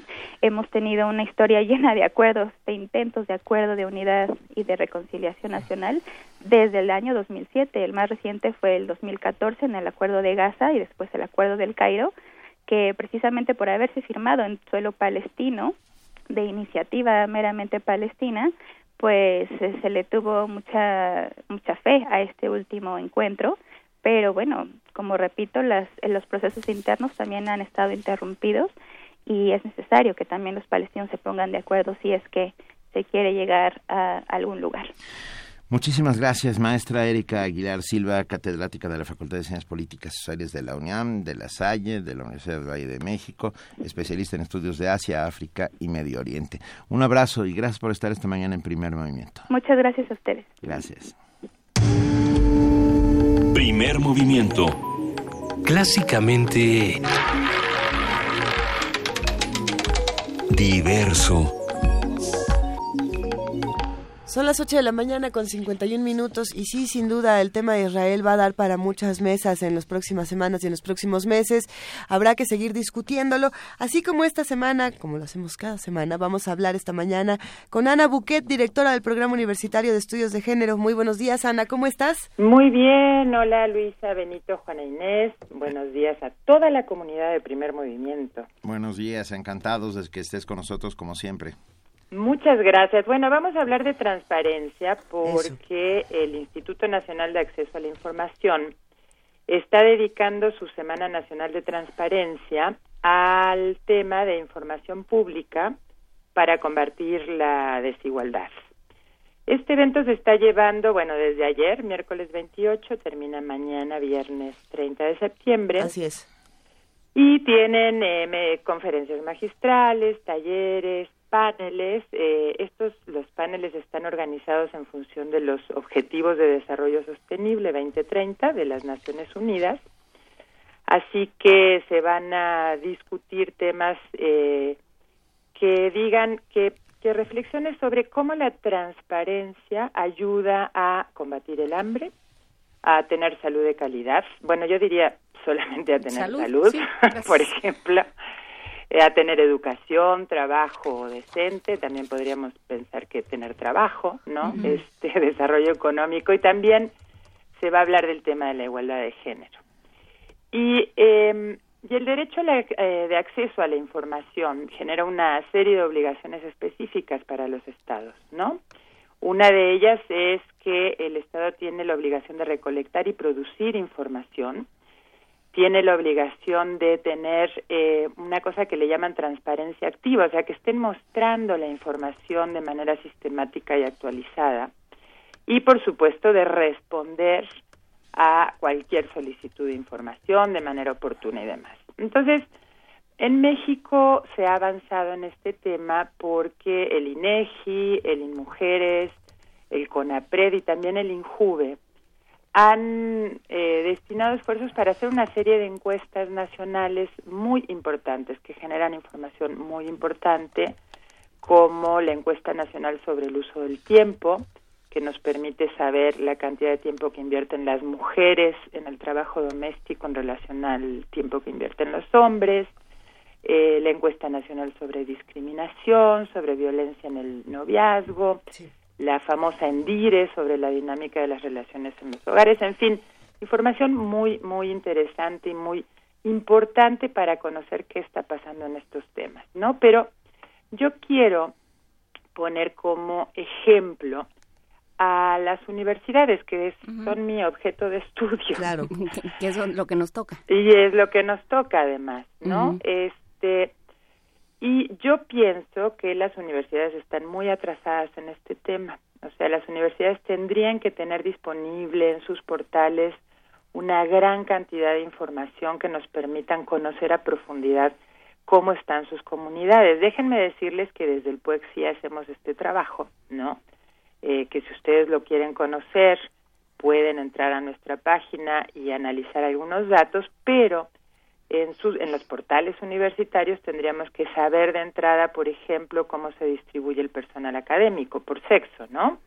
Nombramientos, categorías, niveles, en qué disciplinas. Esto nos mostraría la segregación vertical, que es la segregación jerárquica, o sea, nos mostraría que los hombres ocupan siempre nombramientos de mayor nivel, ¿no? Eh, nos mostraría que hay áreas del conocimiento que todavía son muy resistentes a las mujeres, ¿no? Eh, otro dato que sería realmente importante es conocer el ingreso anual desagregado por sexo, porque, oh, o sea, porque hay tabuladores, ¿no? O sea, todos sabemos que hay tabuladores de salarios bases, pero también sabemos que los los salarios se componen de estímulos, prestaciones, de un montón de cosas que al final del año eh, significan, eh, pues, transformaciones considerables en los ingresos mensuales o fijos, ¿no? Y esto nos mostraría la brecha salarial que hay entre hombres y mujeres. En fin, podríamos eh, tener disponibles los datos sobre las denuncias, sobre violencia de género, su seguimiento, su resolución. Y eh, una, un área que a mí me parece muy importante es eh, el área de evaluación académica. No sé si todavía tengo un poquito de tiempo. Sí, todavía tienes unos minutos, sí. Qué suerte, porque les quiero contar eh, a qué se refiere esto. Sabemos que en la evaluación académica también hay sesgos de género. O sea, se evalúa mejor a los hombres que a las mujeres. Sin querer, digamos, ¿no? O sea, no es una, una cosa deliberada. O queriendo a veces, Ana. Bueno, Benito, también. Sí, digo. Pero pensemos que la mayor parte de las veces hay una discriminación no consciente o no intencional. Lo que Hillary Clinton llamaba el sesgo implícito en, en, el, en el debate. Exactamente, exactamente. Está incorporado en nuestras mentalidades que para ciertas áreas del conocimiento los hombres son mejores y las mujeres no son tan capaces, ¿no? Y desde ese lugar se está evaluando el trabajo de mujeres y hombres. Entonces, un estudio interesantísimo que hicieron dos investigadoras en Suecia sobre eh, una convocatoria a becas postdoctorales em, del Consejo Médico de Suecia. Lo primero que ellas eh, tuvieron que invertir muchísimo tiempo fue en conseguir la información, o sea, meses, gestiones, este, demandas, amparos y demás para que les dieran la información de toda esta convocatoria. Pues una vez que la obtuvieron y que hicieron su trabajo impecable porque además se publicó en una de las revistas más rigurosas del mundo científico, el resultado que ellas obtuvieron es que las candidatas mujeres tenían que tener más del doble de méritos que sus pares hombres para ser evaluadas de la misma manera. O sea, las mujeres tienen que rendir dos veces y medio más que un hombre para estar en el mismo lugar que un hombre. Esto eh, creo que nos muestra lo importante que es tener la información y poder conocer, ¿no? Cuáles son las desigualdades que imperan en este mundo académico y en cualquier espacio social, ¿no? Y sin duda que esto nos va a servir para proponer políticas institucionales, políticas públicas que nos ayuden a pues ir erradicando estas desigualdades. Pues, pues sí. Sí, justamente. y, estamos empeñados de la manera en que nos podemos hacerlo. No, y es el, estamos en el lugar donde se tiene que empezar. Claro. Así es, es importantísimo además porque las universidades sin duda somos un espacio privilegiado de reflexión, de crítica, de cambio, de transformación social. Así que si logramos generar estos cambios adentro de nuestras comunidades universitarias, vamos a impactar de manera muy positiva en cualquier otro ámbito social. Pues así es, y, y, que, y más bien que así sea. Que así sea. Que así sea, ¿verdad? así sea, así es. Querida Ana Buquet, te mandamos un muy fuerte abrazo. Igualmente. Vale, gracias. Bye. Primer movimiento. Clásicamente... Universitario.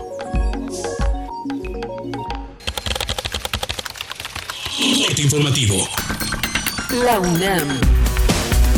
Ante la pérdida del poder adquisitivo del salario mínimo que en las últimas tres décadas se calcula en 80%, la UNAM puso en marcha un curso con la finalidad de aportar propuestas para la recuperación de los sueldos en México. Habla el rector Enrique Graue. Nuestra Constitución señala que toda persona tiene el derecho al trabajo digno y socialmente útil donde los salarios deberán ser suficientes para satisfacer las necesidades normales de un jefe de familia en el orden material, social y cultural, y para proveer la educación obligatoria de sus hijos. Este derecho es una deuda que aún nos queda pendiente. Ya se antoja, pues, inaplazable e impostergable. Y por eso estamos aquí, para respaldar esta iniciativa del Consejo Económico y Social del Gobierno con las instituciones de educación superior metropolitanas, para discutir una nueva política de salario mínimo en nuestro país. Desde 2015, México se posicionó en el noveno lugar global en turismo al recibir 32 millones de extranjeros. Álvaro López, investigador del Instituto de Geografía de UNAM, explicó que este fenómeno está relacionado con la depreciación del peso, pues a los turistas extranjeros les resulta más económico visitar el país. Nacional. Perla Gómez, presidenta de la Comisión de los Derechos Humanos del Distrito Federal, informó que se presentó una queja de oficio y ya se investigan las amenazas contra el Centro de Derechos Humanos Miguel Agustín Pro. El secretario de Gobierno de Michoacán, Adrián López Solís, confirmó que el director de la policía de Chilchota fue liberado. Alfredo Lucio Ríos Chávez era retenido por normalistas que pedían la liberación de sus compañeros. Miguel Ángel Mancera, jefe de gobierno capitalino, advirtió que debido al recorte del presupuesto de la Ciudad de México, provocará la cancelación de varios proyectos como el segundo piso del viaducto, el cual conectaría con el nuevo aeropuerto internacional. Se estaban analizando, por ejemplo, ampliaciones del, segundo piso hacia lo que puede ser el proyecto de aeropuerto de la Ciudad de México, pues eso lo descartamos totalmente. Eh, algunas eh, otras entradas que tiene que ver con la Ciudad de México. Hay cosas que nosotros estaríamos descartando, sobre todo aquello en donde tuviéramos que tener una coparticipación. El representante del PRI ante el Instituto Nacional Electoral, Jorge Carlos Ramírez Marín, aseguró que los mensajes difundidos en redes sociales del secretario de Gobernación Miguel Ángel Osorio Chong promueven la unidad y no representan propaganda personalizada. Es ocupar las redes sociales. Nada más es ocupar las redes sociales. Nada más. Lo hacen varios. Lo hacen varios. No es que no lo, no lo ven de los otros. Yo creo que todos tenemos que hacerlo. Todos. Internacional. Ana Yansin Rodríguez, embajadora de Cuba ante la ONU, demandó ante el Consejo de Derechos Humanos el cese de la injerencia extranjera contra Venezuela. Continuará respaldando al gobierno y pueblo venezolanos a la Unión Cívico-Militar y al presidente constitucional Nicolás Maduro Moros en la defensa de su soberanía y autodeterminación frente a la injerencia imperialista y oligárquica que trata de destruir la revolución bolivariana y chavista para apropiarse de las riquezas petroleras y revertir las enormes conquistas sociales alcanzadas. Hasta aquí la información, lo esperamos en nuestro corte de las 12. Radio UNAM clásicamente informativa. Primer movimiento. Clásicamente... Reflexivo. No hay modo de perder cuando se tiene el corazón azul y la piel dorada. Radio UNAM te invita a apoyar a los Pumas de Ciudad Universitaria en su encuentro frente a las Águilas de la Universidad Autónoma de Chihuahua. Y vámonos en este momento al Estadio Olímpico el conjunto felino comenzará su Sigue la transmisión en vivo el sábado 8 de octubre en punto de las 12 del día por el 96.1 de FM. El equipo Somos Todos. Radio UNAM. Habla Andrés Manuel López Obrador, presidente nacional de Morena. Se pasan, usan dinero para comprar lealtades y engañan, compran votos, trafican con la pobreza de la gente. Y por eso pueden postular a una vaca o a un burro y gana la vaca o gana el burro. Y son lo mismo, fulanos y menganos, puercos y cochinos, cerdos y marranos. Pero pronto, muy pronto, habrá una rebelión en la granja, pacífica, y se acabará con la corrupción y la violencia. Tendremos producción, trabajo y bienestar para todos. Morena es la esperanza de México. Primer movimiento y Radio UNAM. Por la igualdad de género. Regina Tamés, directora del Grupo de Información en Reproducción Elegida. creo que lo lamentable es tener que seguir yendo a la Suprema Corte porque entidades federativas como Tabasco todavía no logran entender que esto es discriminación. Eso es lo que a mí me parece increíble que todavía se tenga que litigar en la más alta corte cuestiones tan eh, simples como el hecho de que todas las personas tienen derecho a fundar una familia. Tú respaldas. Yo respaldo la igualdad de género. ¿Y yo? Yo también. Primer movimiento por la igualdad de género. He for she. RTC y la Secretaría de Cultura te invitan a conocer Filmin Latino, una plataforma digital con más de 1.770 películas nacionales e internacionales, clásicos, estrenos, documentales. La sección Gratis MX tiene una cuidadosa selección de largometrajes y cortometrajes mexicanos a los que puedes acceder de forma gratuita. Para más información, visita www.filminlatino.mx. Viaja con nosotros de la locura al idealismo. Primer movimiento lleva los micrófonos al Festival Internacional Cervantino 2016. Sigue la transmisión especial desde el corazón de Guanajuato. Del 12 al 14 de octubre, de 7 a 10 de la mañana, por el 96.1 de FM. Callejonea desde temprano con nosotros. Aquí en Radio UNAM. Porque el alcoholismo es una cuestión de salud y no de vergüenza. Soy mujer y soy alcohólica. La enfermedad del alcoholismo no respeta edad, sexo ni posición social. En Alcohólicos Anónimos somos hombres y mujeres con una nueva vida, vida que deseamos compartir. Asiste a AA, encontrarás respeto y comprensión. Para mayores informes en cualquier punto de la República, acude al grupo de tu comunidad. Corporación de Servicios Tradicionales de Alcohólicos Anónimos, Sección México, 5705-5802, servicios gratuitos. Búscanos en redes sociales, en Facebook como Primer Movimiento UNAM y en Twitter como P Movimiento o escríbenos un correo a primermovimientounam@gmail.com. Hagamos comunidad. 9 de la mañana con 6 minutos y arrancamos esta tercera hora aquí en Primer Movimiento con una nota. Más de 121 mil mexicanos mueren al año por afecciones cardiovasculares. Para combatir esta problemática, este 29 de septiembre se conmemora el Día Mundial del Corazón. Ah, Vamos a, leer, a poner a Sabines, ¿no? Tumba en el son, tu risa, tumba la corazón.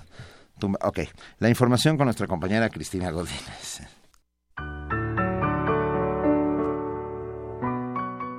En México y el mundo, las enfermedades del corazón constituyen la principal causa de muerte. Datos de la Secretaría de Salud indican que al año más de 121 mil mexicanos fallecen por problemas cardiovasculares.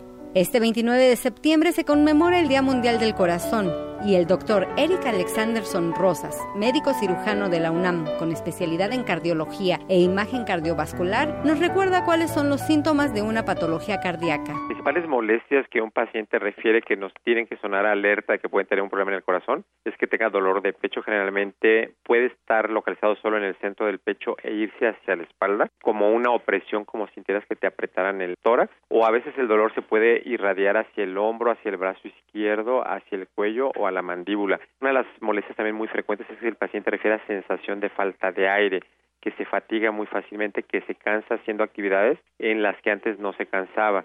También tener palpitaciones, sensación de mareo, sentir que el corazón va muy acelerado, el paciente dice tengo como taquicardias. A veces el paciente puede referir que suda mucho y suda frío. El sedentarismo, el sobrepeso, la hipertensión arterial o tener más de 40 años son algunos de los factores que predisponen el desarrollo de enfermedades cardiovasculares.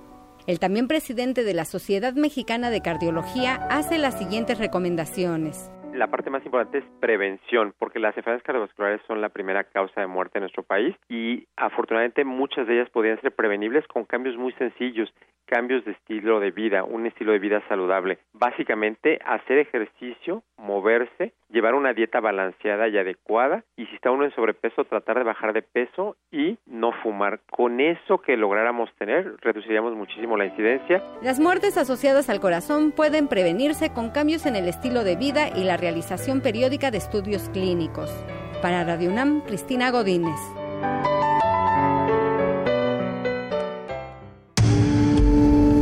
Primer movimiento. clásicamente... Universitario.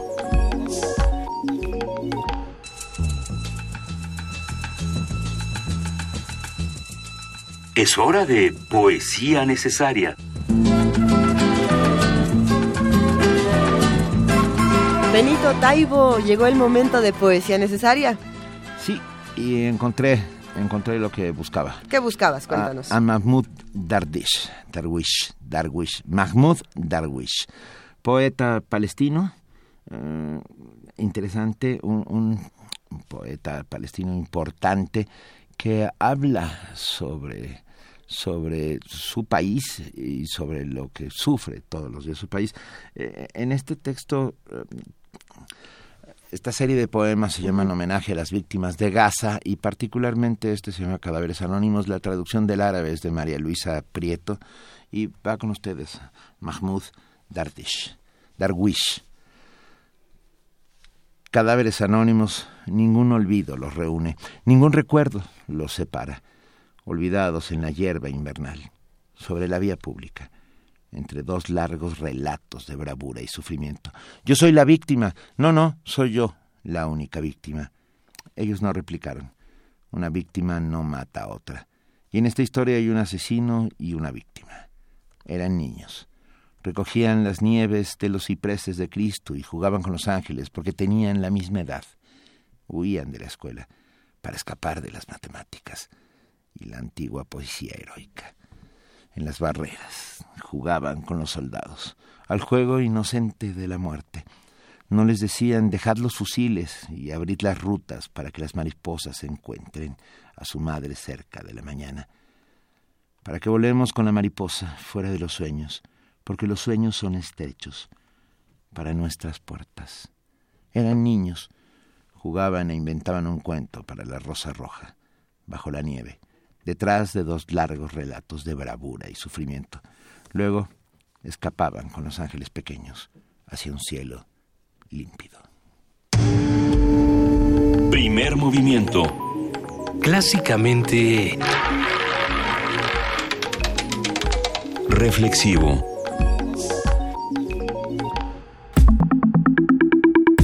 La mesa del día. ¿Ustedes saben por qué es jueves?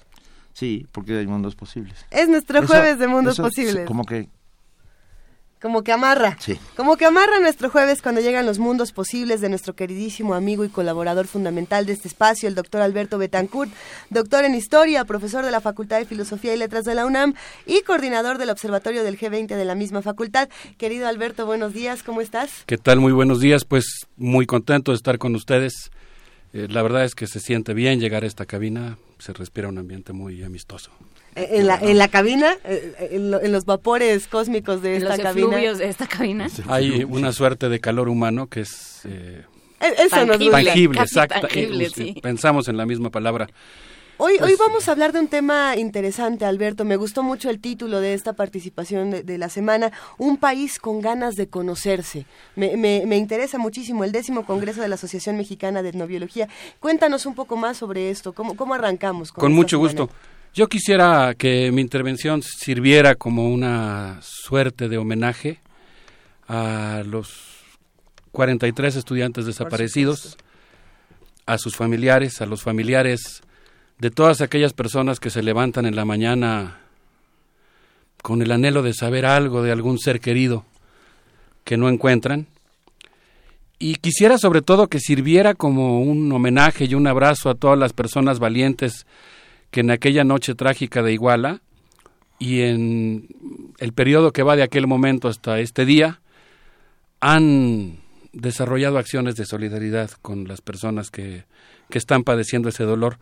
Pero quisiera que mi homenaje constituyera fundamentalmente una documentación de casos comunitarios de éxito, de luchas populares triunfantes, de intervenciones exitosas de la universidad en el establecimiento de alianzas con saberes que son fundamentales para mantener el colorido de nuestros paisajes y de nuestra diversidad cultural.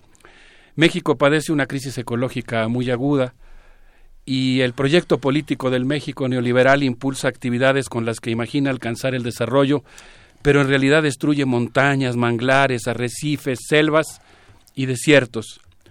En contrapunto y en busca de un modelo alternativo de desarrollo, y no sé si debería decir post-desarrollo, el décimo Congreso de la Asociación Mexicana de Etnobiología, celebrado del 17 al 24 de septiembre en la preciosa Mérida, Yucatán, en el eh, evento en el que participaron 727 estudiantes. Eso fue una fiesta académica. No es poca cosa. Eso fue una fiesta porque se reunieron ahí discursos y eh, miembros de comunidades eh, académicas de la biología, de la antropología, la ecología, la geografía, los gestores interculturales, los filósofos. Fue una verdadera maravilla y se reunieron ahí fundamentalmente para valorar los conocimientos ecológicos de los pueblos originarios y las comunidades campesinas de México y para establecer algo, Juana Inés, que a mí me parece fundamental, una alianza de las comunidades académicas y universitarias con estos saberes comunitarios. Una alianza que implica, por un lado, asumir el compromiso que tenemos los universitarios de desarrollar metodologías que nos permitan visibilizar y valorar los conocimientos tradicionales, pero que también se basen en el diálogo, en el diálogo que nos permita, eh, pues ahora sí que como dicen los empresarios, retomo esa palabra que tanto les gusta, establecer una sinergia, ¿no? Que pase algo, que pase algo que no pasaría si no estuvieran juntos esos saberes comunitarios y los saberes universitarios. Eh, bueno, respecto a eso, pues yo quisiera decir que el capitalismo y la modernidad pueden leerse como una civilización que pretende imponer un monólogo a los otros mundos coexistentes. La ciencia no es neutral. Existe una ciencia colonial que explota la naturaleza y las comunidades dejando una huella de salarios precarios, territorios saqueados, conocimientos comunitarios privatizados y mantos freáticos envenenados pero advirtió Víctor Manuel Toledo durante su conferencia magistral en este Congreso, no sé qué te parezca el título de la conferencia, Benito, pero se llamó Dimensión subversiva de la etnobiología. Ah, qué buen título. También, dijo él, existe una, así como existe esta ciencia colonial, que destruye, que está al servicio de los dominadores, que deja un rastro de destrucción ambiental y miseria comunitaria, también existe una ciencia que subvierte y descoloniza una ciencia que se solidariza con los modos de producir, los sistemas de conocimiento y los valores de aproximadamente 2.400 millones de personas que hablan alguna de las 7.000 lenguas que actualmente existen en la Tierra y o practican formas artesanales de producción basados en la organización comunitaria, los valores solidarios, el respeto a la naturaleza y una concepción del bien común. Eh, mira, eh, Luisa, eh, por ejemplo, Víctor Manuel Toledo habló de un sistema agroforestal que se llama Cuoctaquiloyan. Cuoctaquiloyan. Cuoctaquiloyan. El modo de trabajar y vivir de las comunidades nahuas y totonacas de la Sierra Norte de Puebla, que permite escuchar en sus cafetales orgánicos el gorjeo de 181 especies de aves. Mientras el Estado promovió durante décadas el desmonte, las comunidades Mientras e, hizo eso, las comunidades generan un monte útil que se asienta sobre la selva y la convierte en una especie de jardín productivo en el que coexisten entre 40 y 140 especies productivas, dijo Víctor Manuel Toledo, usadas como comestibles, medicinas, ornamentos, pesticidas orgánicos o como señuelos para atraer fauna.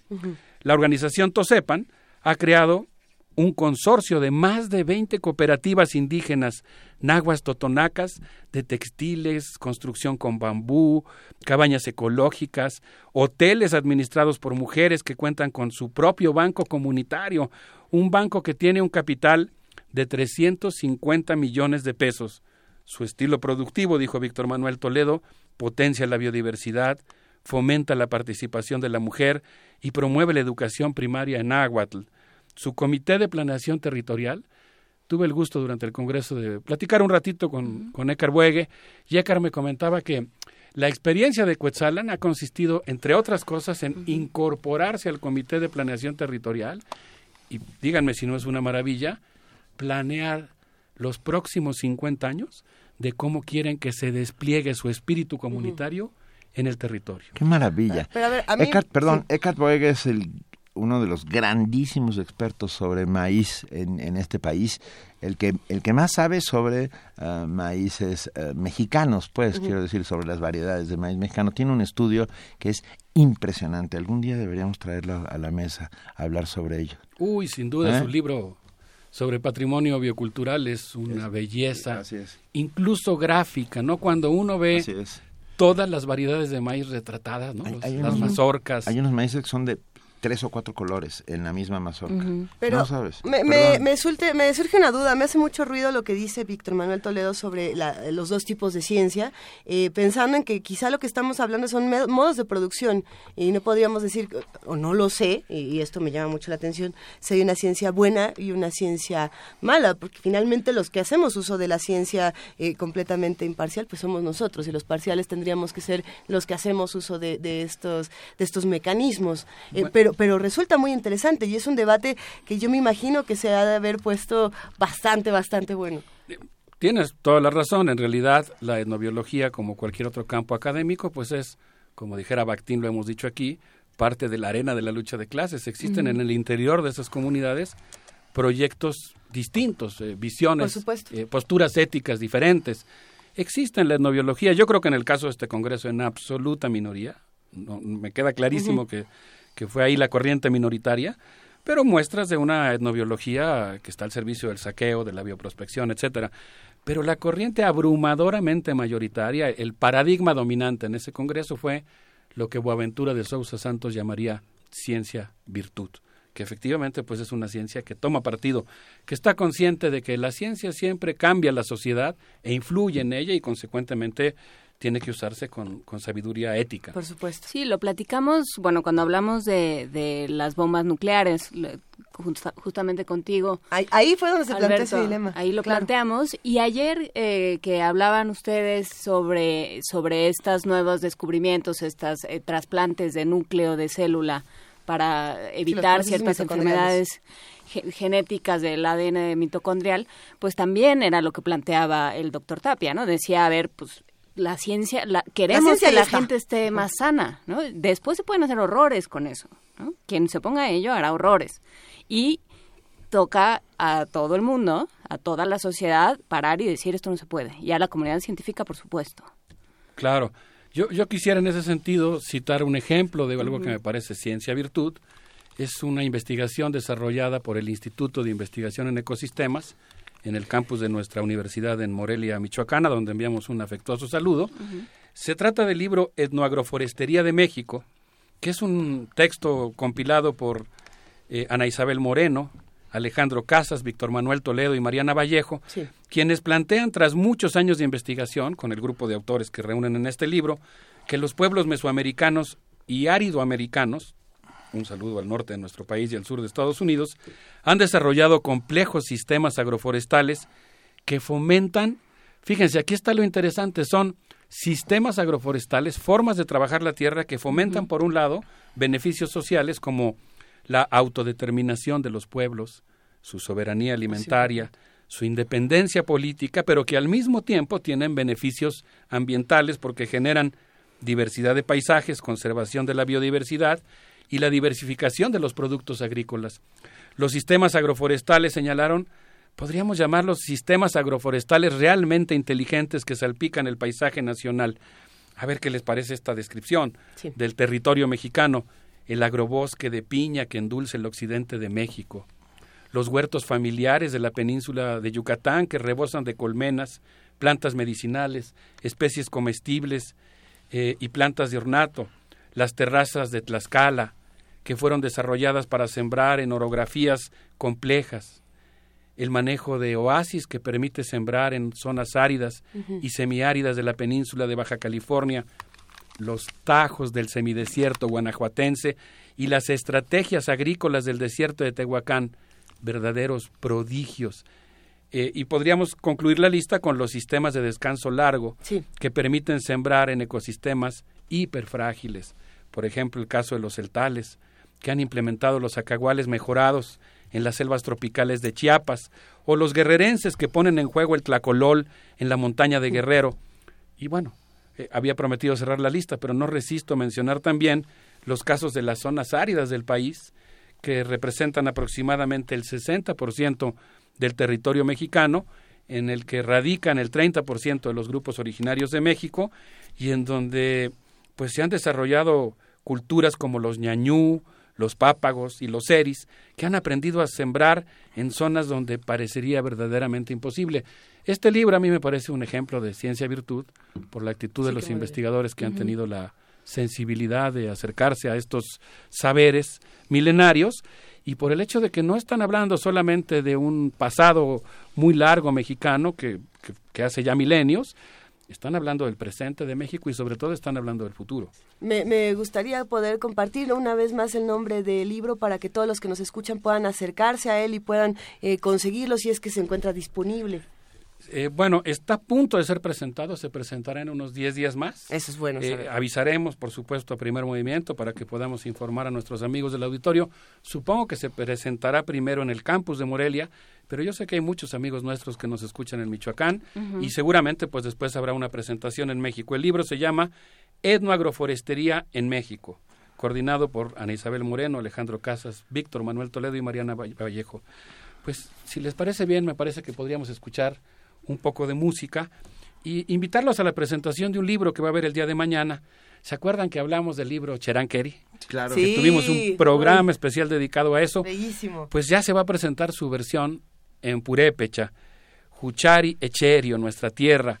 Y se va a presentar el día de mañana, van a estar presentes Tata Trinidad Ramírez Tapia, Naná Adelaida Cucue de Cherán, y esto se va a realizar, vamos a estar presentes, también tuvimos el honor de ser invitados a participar en este evento que va a tener lugar en la Casa de las Humanidades de la UNAM, a dos cuadras y media del centro de Coyoacán, el día de mañana, viernes 30 de septiembre, a las 18 horas.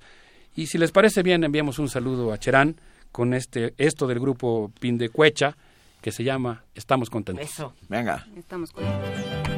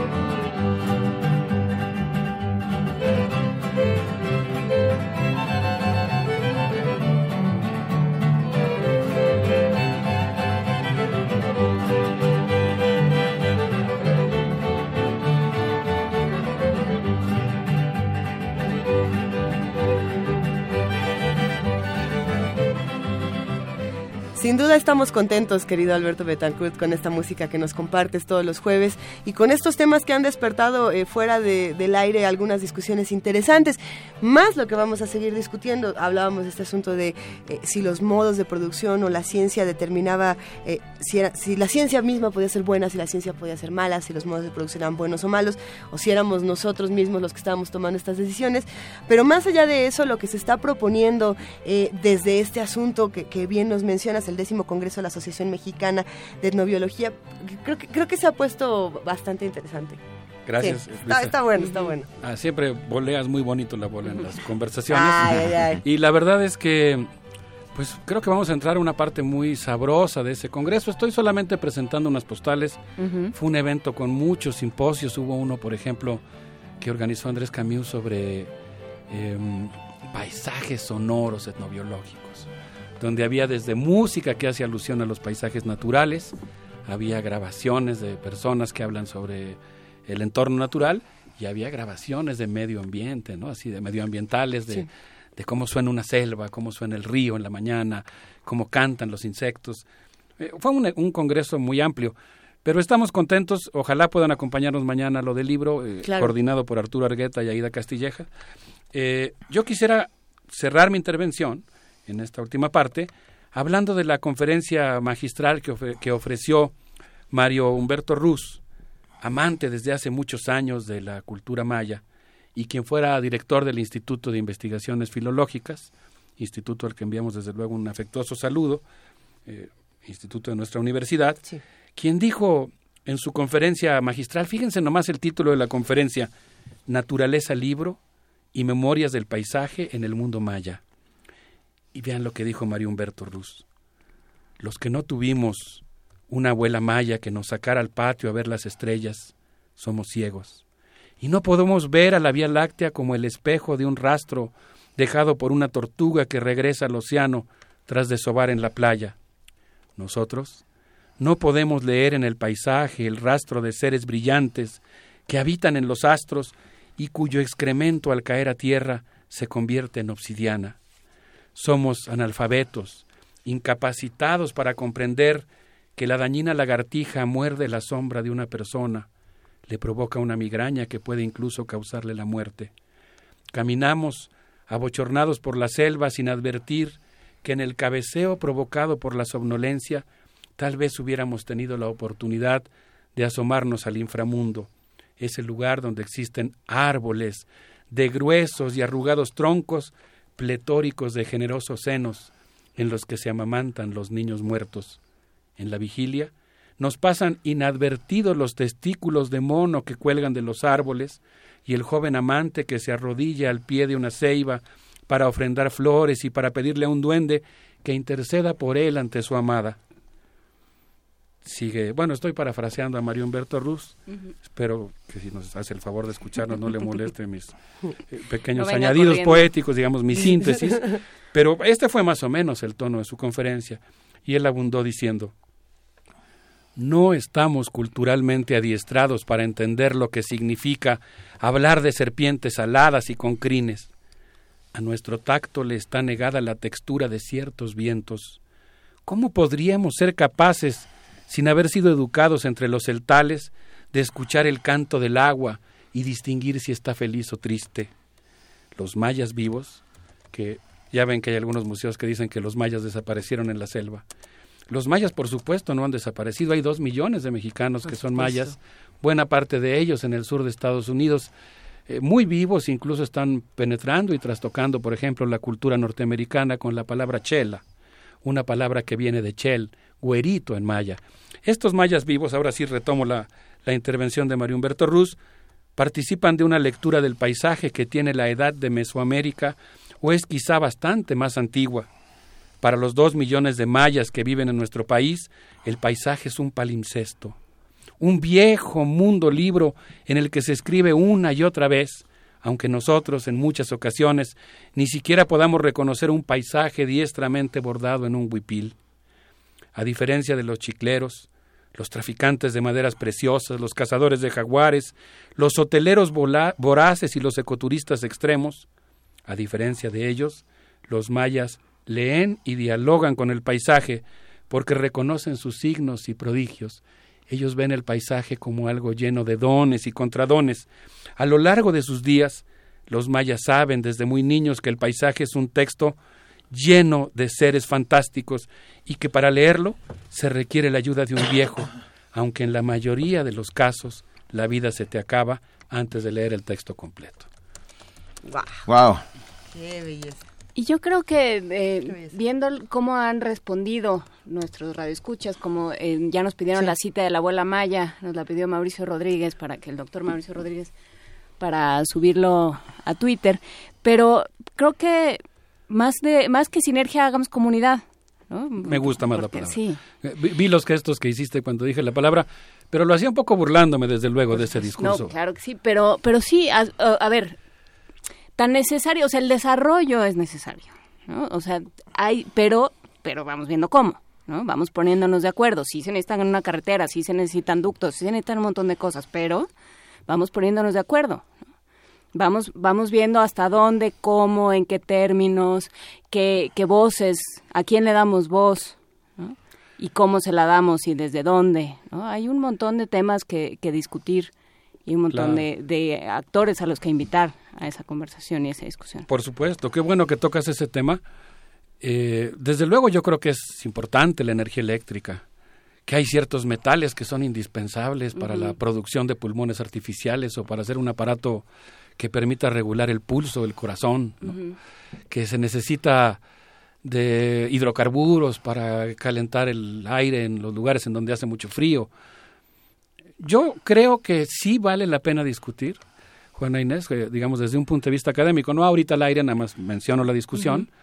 Si por una parte podríamos tener la opción de que lo que necesitamos es un desarrollo más inteligente, un desarrollo más armonioso con la justicia y con el medio ambiente, digamos, seguimos plantados en la postura de que el desarrollo es necesario, tal como se entiende hasta ahora, pero le hacemos ajustes. Sí, claro.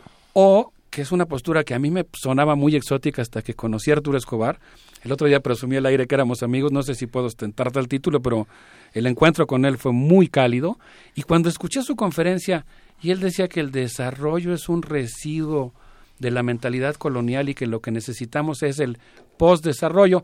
Él, él se refería específicamente no a que tiremos por la borda los grandes avances científico-tecnológicos de la humanidad o los valores conquistados en la historia contemporánea, ¿no? Y vivos en la historia contemporánea.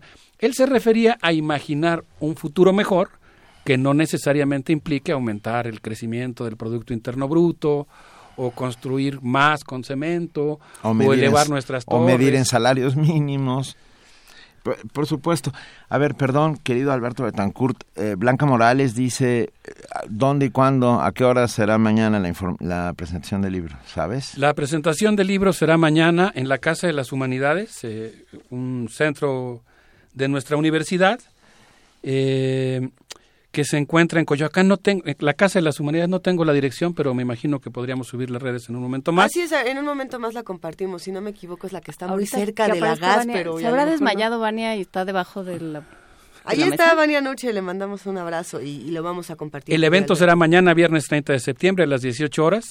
Y vamos a escuchar hablar en Purépecha. Para mí es todo un acontecimiento que se presente un libro en Purépecha. por supuesto. Pues yo les agradezco mucho tener nuevamente el honor de usar los micrófonos de Radio UNAM. Le Son tuyos, querido Alberto. Muchas gracias. Le, brando- le mando un abrazo al auditorio. Bueno, son patrimonio universitario, pero nos los prestan. Así es, ¿no? Por eso es siempre un honor poder usarlos. Y quisiera pues despedirme diciendo que no se nos olvidan los 43, que seguimos indignados. supuesto. Por supuesto. Y en ese sentido, pues yo quisiera eh, que nos despidiéramos con algo de, de, de la región de Iguala, de Tixla, eh, con algo de Yolotecuani que se llama Samba Chucha y que pues eh, me parece que es un digno homenaje musical a una región del país que sigue palpitando en los corazones de cada uno de nosotros. Muchas gracias a todos. Gracias. Gracias, querido, Ya nos gracias. escribieron, de veras, esta comunidad es eh, velocísima. Presidente Venustiano Carranza, 162 en Coyoacán. Esa es la Casa de las Humanidades. Ahorita Allá nos vemos. toda la información. Ahí nos vemos. Gracias, Alberto Betancourt. Escucharemos Samba Chucha y el Otecuani.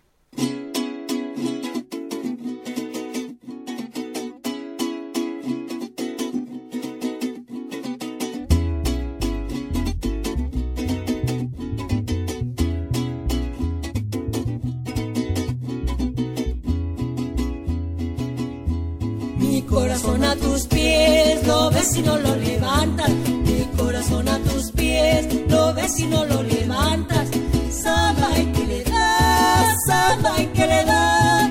Pobrecito corazón, ¿cuántos despezos aguantas? ¿Qué es eso de mamá chunga que viene con su matraca? Cuando ella me dice triquis, yo le digo triquis, traca, tundero, tundero, tundero, ajá. Desciende la cama, me voy a acostar. Alegra tu cuerpo traca, que le da, que le da, que le da, que le da, que le da, que le da, que le da, que le da, que le da, que le da, que le da, que le da. Tumbero, ajá, tumbero, ajá, que le da, que le da, que le da, que le da. Samba. Búscanos en redes sociales, en Facebook como Primer Movimiento UNAM y en Twitter como P Movimiento o escríbenos un correo a primermovimientounam@gmail.com. Hagamos comunidad. Son las 9 de la mañana con 40 minutos y queremos agradecer infinitamente a todos los que nos han escrito a través de redes sociales. Estamos como arroba PMovimiento, diagonal primer movimiento UNAM y el teléfono 55 36 43 39. Ya hasta nos están diciendo que cómo sería el mundo si nuestro presidente fuera Alberto Betancourt. Es una, es una buena pregunta. Él se ríe, se está despidiendo de nosotros en este momento. Gracias, Alberto. Quién sabe cómo sería el mundo, pero imagínate cómo sería la vida de Alberto Betancourt. Pues mira, sería, sería otro tipo de mundo posible y vamos a seguir discutiendo todas las alternativas que tenemos para mejorar la relación con los otros, para mejorar la relación entre las comunidades y para también cambiar un poco la perspectiva de la ciencia y de los medios de producción. Eh, nosotros vamos a seguir ahora con una nota.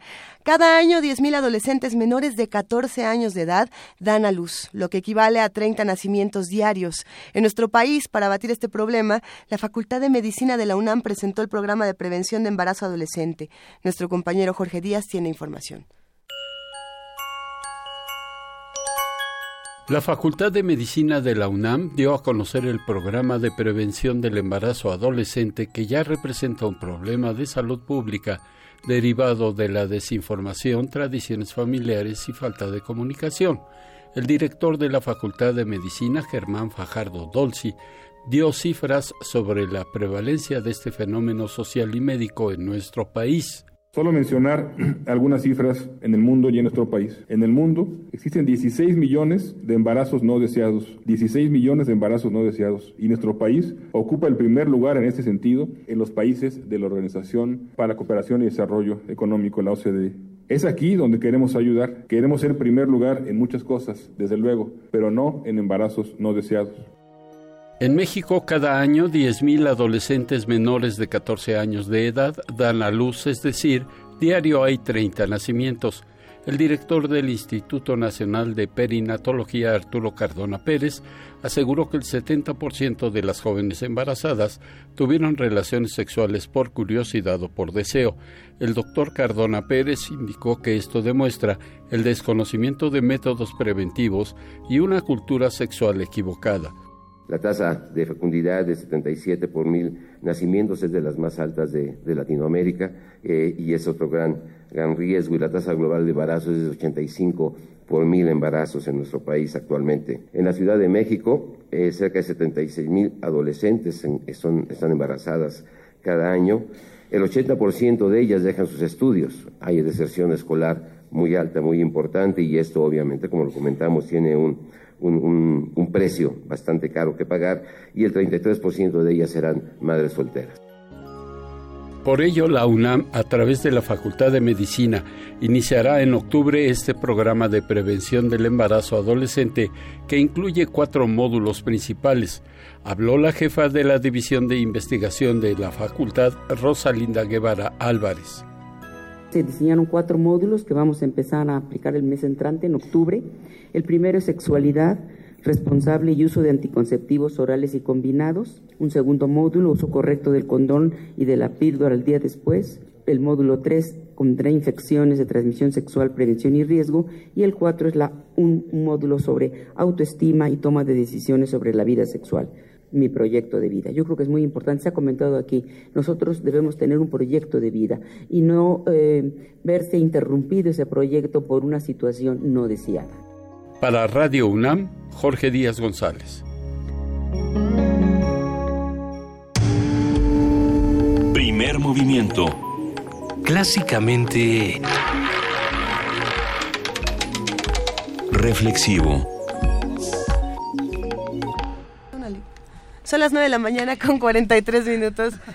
Luisa Iglesias necesita una liga. Necesita una liga para, para poder ligar a lo que sigue esta mañana, que es que vamos a regalar muchos boletos, querida Juana Inés. Sí, tenemos la dirección de danza, muchísimas gracias a la dirección de danza, como siempre, 10 cortesías dobles, nos regala 10 cortesías dobles para la función del domingo a las doce y media del taller coreográfico en la sala Miguel Covarrubias. Eso. Se van a regalar por Twitter con el eh, hashtag taller coreográfico más su nombre y etiquetar a arroba danzaunam. Pongan en Twitter, arroba P Movimiento, pongan hashtag taller coreográfico, su nombre y arroba danzaunam. Y no pone- bueno, sí, ya, no lo vamos a complicar más. Así así está de sencillo, De no hay de- de pregunta. por sí, quieren luego- poner alguna cosa bonita, un mensaje para Un abrazo. la maestra Klen, algo que se les Bueno. Con mucho gusto. Por lo pronto ya tenemos la participación del Programa Universitario de Derechos Humanos y está con nosotros como todos los jueves el doctor Luis de la Barrera Solórzano, su director. Muy buenos días, Luis. Juan Inés, Luisa Benito, auditorio de Radio UNAM, muy buenos días. Buenos días. Me parece absurda la rabiosa oposición al matrimonio entre personas del mismo sexo, por la sencilla razón de que la admisión en la ley de esa unión conyugal no hace daño a nadie. No resiste el menor análisis la aseveración de que ese connubio afectaría desfavorablemente a la familia. Si los homosexuales se casan entre sí, las familias formadas por hombre y mujer seguirán su convivencia, buena o mala, sin que en su relación influya en lo más mínimo que personas de preferencias sexuales diferentes tengan derecho a las nupcias. Los creyentes heterosexuales tienen derecho a expresar su desacuerdo con las relaciones homosexuales, también con la herejía, el ateísmo, la blasfemia, la inasistencia a misa, la convivencia de las parejas fuera de matrimonio, la elección libre del número y el espaciamiento de los hijos, etcétera. Pero la ley no está para darles gusto, sino para respetar los derechos de todos, cuyo único límite son los derechos de los demás. Es sencillamente indefendible la creencia de que la atracción entre personas del mismo sexo es antinatural. Esa preferencia no es menos natural que la que se da entre personas de sexo distinto. En uno y otros supuestos es Eros el que apunta sus flechas hacia cierto blanco y no hacia otro. El sexo no es el único factor considerado en la elección de la flecha. Nos enamoramos de una determinada persona y no de otra sin que previamente así lo hayamos decidido. Deseamos ardientemente las caricias de cierta persona sin que antes de conocerla la hubiéramos seleccionado de un catálogo de opciones. Las razones del flechazo son enigmáticas. Lo que sí es antinatural es el voto de castidad a que se someten las monjas y los sacerdotes católicos. Es antinatural porque la libido es tan natural como la lluvia en el verano o como el movimiento de rotación de la Tierra. La creencia de que Dios quiere que los curas y las monjas renuncien a uno de los placeres más intensos, fieros y sublimes que nos pueden conceder los dioses, es tan necia como la de que Dios se siente ofendido porque una persona guste de otra de su mismo sexo.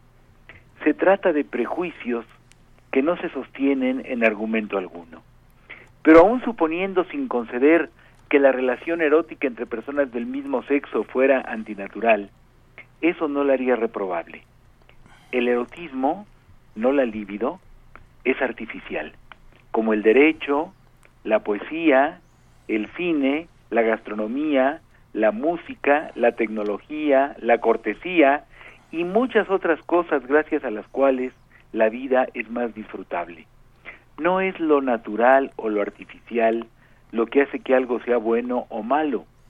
Es mala la enfermedad, por natural que sea, y es buena la medicina que la cura, que es artificial. El voto de castidad me parece aborrecible, pero no por mi parecer debe prohibirse. Quien elige la castidad está en su derecho de decidir cómo vivir. El Frente Nacional por la Familia y la Unión Nacional Cristiana por la Familia sostienen que el matrimonio entre hombre y mujer es lo natural y que desconocer su finalidad procreativa es vaciarlo de contenido. Falso. Todo matrimonio es artificial, pues es un contrato que nace de la ley, no de la naturaleza. Y su finalidad no es la procreación, pues también las parejas solteras pueden procrear tan legítimamente como las casadas, y además estas últimas tienen derecho a decidir no tener hijos sin que esa decisión haga nulo su matrimonio. ¿O es que a las personas imposibilitadas de procrear debería negarse el derecho a casarse? En un punto, esas organizaciones tienen razón. La adopción no debe ser vista como un derecho de los adultos, sino de los niños. Los niños merecen crecer en un hogar donde se les respete, se les cuide, se les ame, se propicie el desarrollo de sus capacidades y se les eduque en los mejores valores del proceso civilizatorio. No hay duda de que lo ideal es que todo niño tenga padre y madre que les proporcionen ese hogar. Pero los niños susceptibles de ser adoptados no son esos, sino los huérfanos, los abandonados, los arrebatados institucionalmente a sus padres por el maltrato que estos les infligían. ¿No sería mejor para un niño quedar bajo la potestad de una pareja homosexual deseosa de atenderlo y apta para hacerlo amorosa y debidamente que en un orfanato? Muchas gracias. Muchas gracias, Luis de la Barrera. Creo que al centro está la discusión de al centro está la discusión de cómo puedes pensar que el, el hecho de que una persona exista y ejerza, con que haga de su cuerpo lo que quiera, te ofende o contamina de alguna manera el lugar o la sociedad en la que vives. Sí, e, es que es que es que en verdad es una oposición tan rabiosa como absurda. ¿En qué les perjudica a estas personas que marchan contra las uniones homosexuales que las haya? ¿En qué, ¿En qué les perjudica? ¿En qué le perjudica a la sociedad? ¿En qué le perjudica al vecino? En nada absolutamente rabiosa y anticonstitucional, porque el capítulo 1 de nuestra Constitución deja claramente que, claro, ¿qué, dije? El capítulo 1. El artículo 1 de la Constitución deja claramente establecido uh, todas, uh, que la discriminación no cabe en el territorio nacional, pues. Es, es una... Yo, yo creo que ellos tienen derecho a expresar su punto de vista. Sí, sin duda. Ahora, el punto de vista que están expresando no, no se sostiene en ningún argumento racional, no se sostiene en argumentos, se, se sostiene en un, en un prejuicio, se sostiene en una petición de principio. Ser homosexual es malo. ¿Por qué? Preguntaría yo, ¿por qué? Díganme por qué. Completamente de acuerdo. Gracias por estar esta mañana con nosotros, Luis de la Barreda. un abrazo, buenos días. Un abrazo para gracias, Luis. Primer movimiento. Clásicamente... Universitario.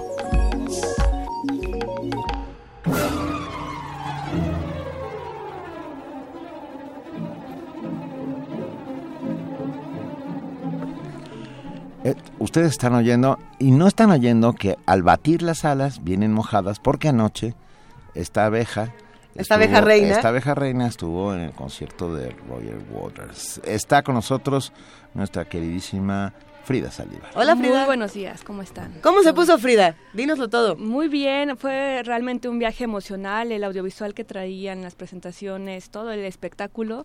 Fue desde la felicidad, el coraje, la emoción, muchos llorando, otros gritando fue un remolino ahí de emociones. No, pero un remolino de agua también. Y llovía, sí, claro. Pues afortunadamente todo el concierto estuvo libre de ah, lluvia. Mira, hasta Tlaloc que está con Pink Floyd. Y eso que lo invocaron, en algún momento hubo ahí unos truenos y serpentinas y no llovió. Hace un par de años que se presentó Roger Waters precisamente en el Foro Sol, traía en su muro el, nombre del hijo de Javier Sicilia, por ejemplo. Roger Waters siempre se ha caracterizado por ser muy político en sus presentaciones y en este caso no fue diferente, es decir, eh, el discurso político y la queja hacia Peña Nieto y, muchos de los gritos fueron muy, muy impresionantes, Frida. Sí, e incluso mofas también hacia Donald Trump. Hacia Trump. Eh, mucho también sobre los 43 Ayotzinapa, sobre más desaparecidos, van 48, 28 mil, que bueno, lo menciona también en su discurso. Eh, hace, una, hace un año, dos años precisamente, mencionábamos que, bueno, en la serie que sacó Radio UNAM, de los 43, decía son 24 mil, ¿no? Ahora van cuatro más, cuatro mil más.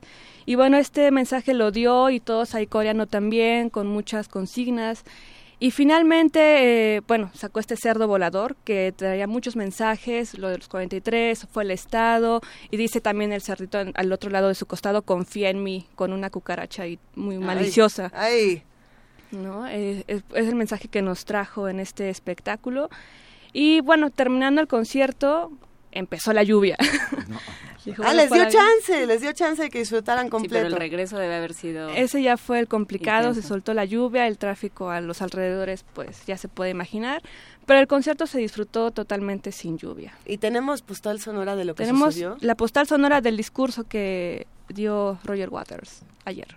Venga. Señor presidente, más de 28 mil hombres, mujeres, niñas y niños han desaparecido. Muchos de ellos durante su mandato, desde el 2002. ¿Dónde están?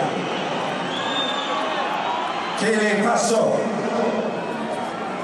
El no saber es el castigo más cruel. Recuerda que toda vida humana es sagrada, no solo la de sus amigos. La gente está lista para un nuevo comienzo.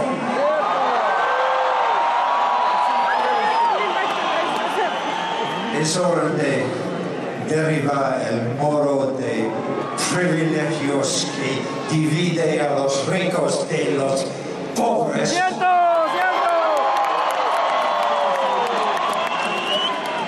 Sus políticas han fallado. La guerra no es la solución. Escuche a su gente, señor presidente. Los ojos del mundo lo están observando. Venga, Qué- qué maravilla. los ojos nos están observando. Roger Waters ayer en el Foro Sol. Ahora que habrá que esperar qué pasa el día de hoy, porque la presentación probablemente será distinta, probablemente el setlist va a ser diferente y el discurso también. Entonces habrá, hay que ver quién se va para allá que nos mande una, una Sus postal postales sonoras, claro. Y también cabe mencionar para los sentimentales que hizo un bello homenaje con sus diapositivas, bueno, no diapositivas, presentaciones visuales a Sid Barrett. Se, bueno, de los fundadores Por también supuesto. de De Pink, Floyd y que también eso conmovió mucho a la gente. Juntos otra vez. Qué maravilla, Frida. vez.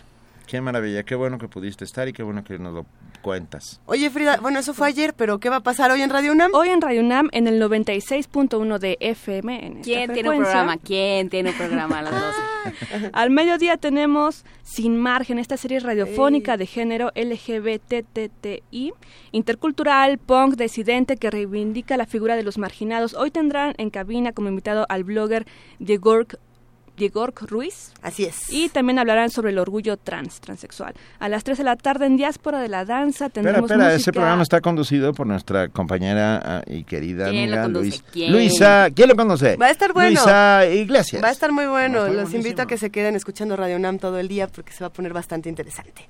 Así es. Y a las 3 de la tarde tenemos en Diáspora de la Danza música huayno, un género musical peruano andino y conduce Juan Arturo Brennan. De 1 a 3 de la tarde, quédense en Prisma RU. Y hoy en los conciertos de resistencia modulada a las 9 de la noche, desde la sala Julián Carrillo tendremos Laura Murcia y Pepe Muciño.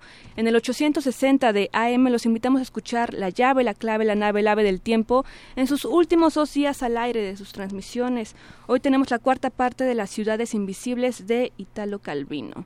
Quédense aquí en Radio UNAM por www.radiounam.unam.mx. Ya se va a acabar la llave, la nave, la clave, el ave del tiempo, Hoy- justo cuando lo puedo decir bien. Así es, mañana es su último día de transmisión. No puede ser. Bueno, va, hay que luchar por la retransmisión. Gran, gran programa. 860 de AM a las 11 de la noche.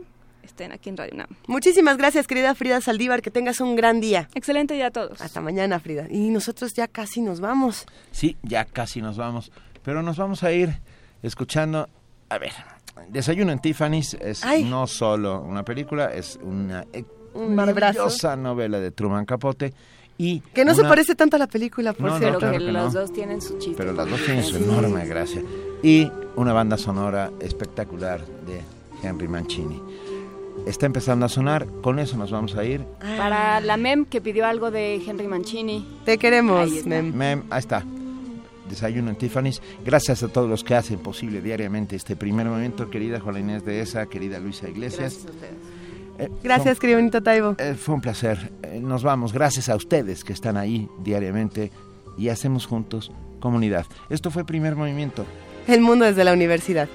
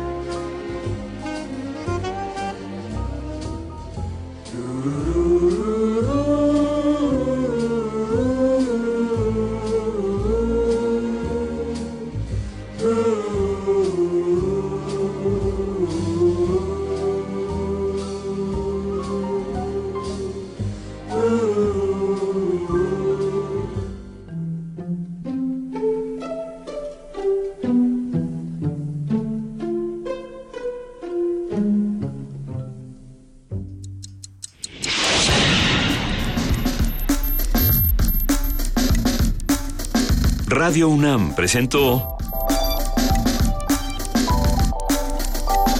Primer Movimiento. El mundo desde la universidad.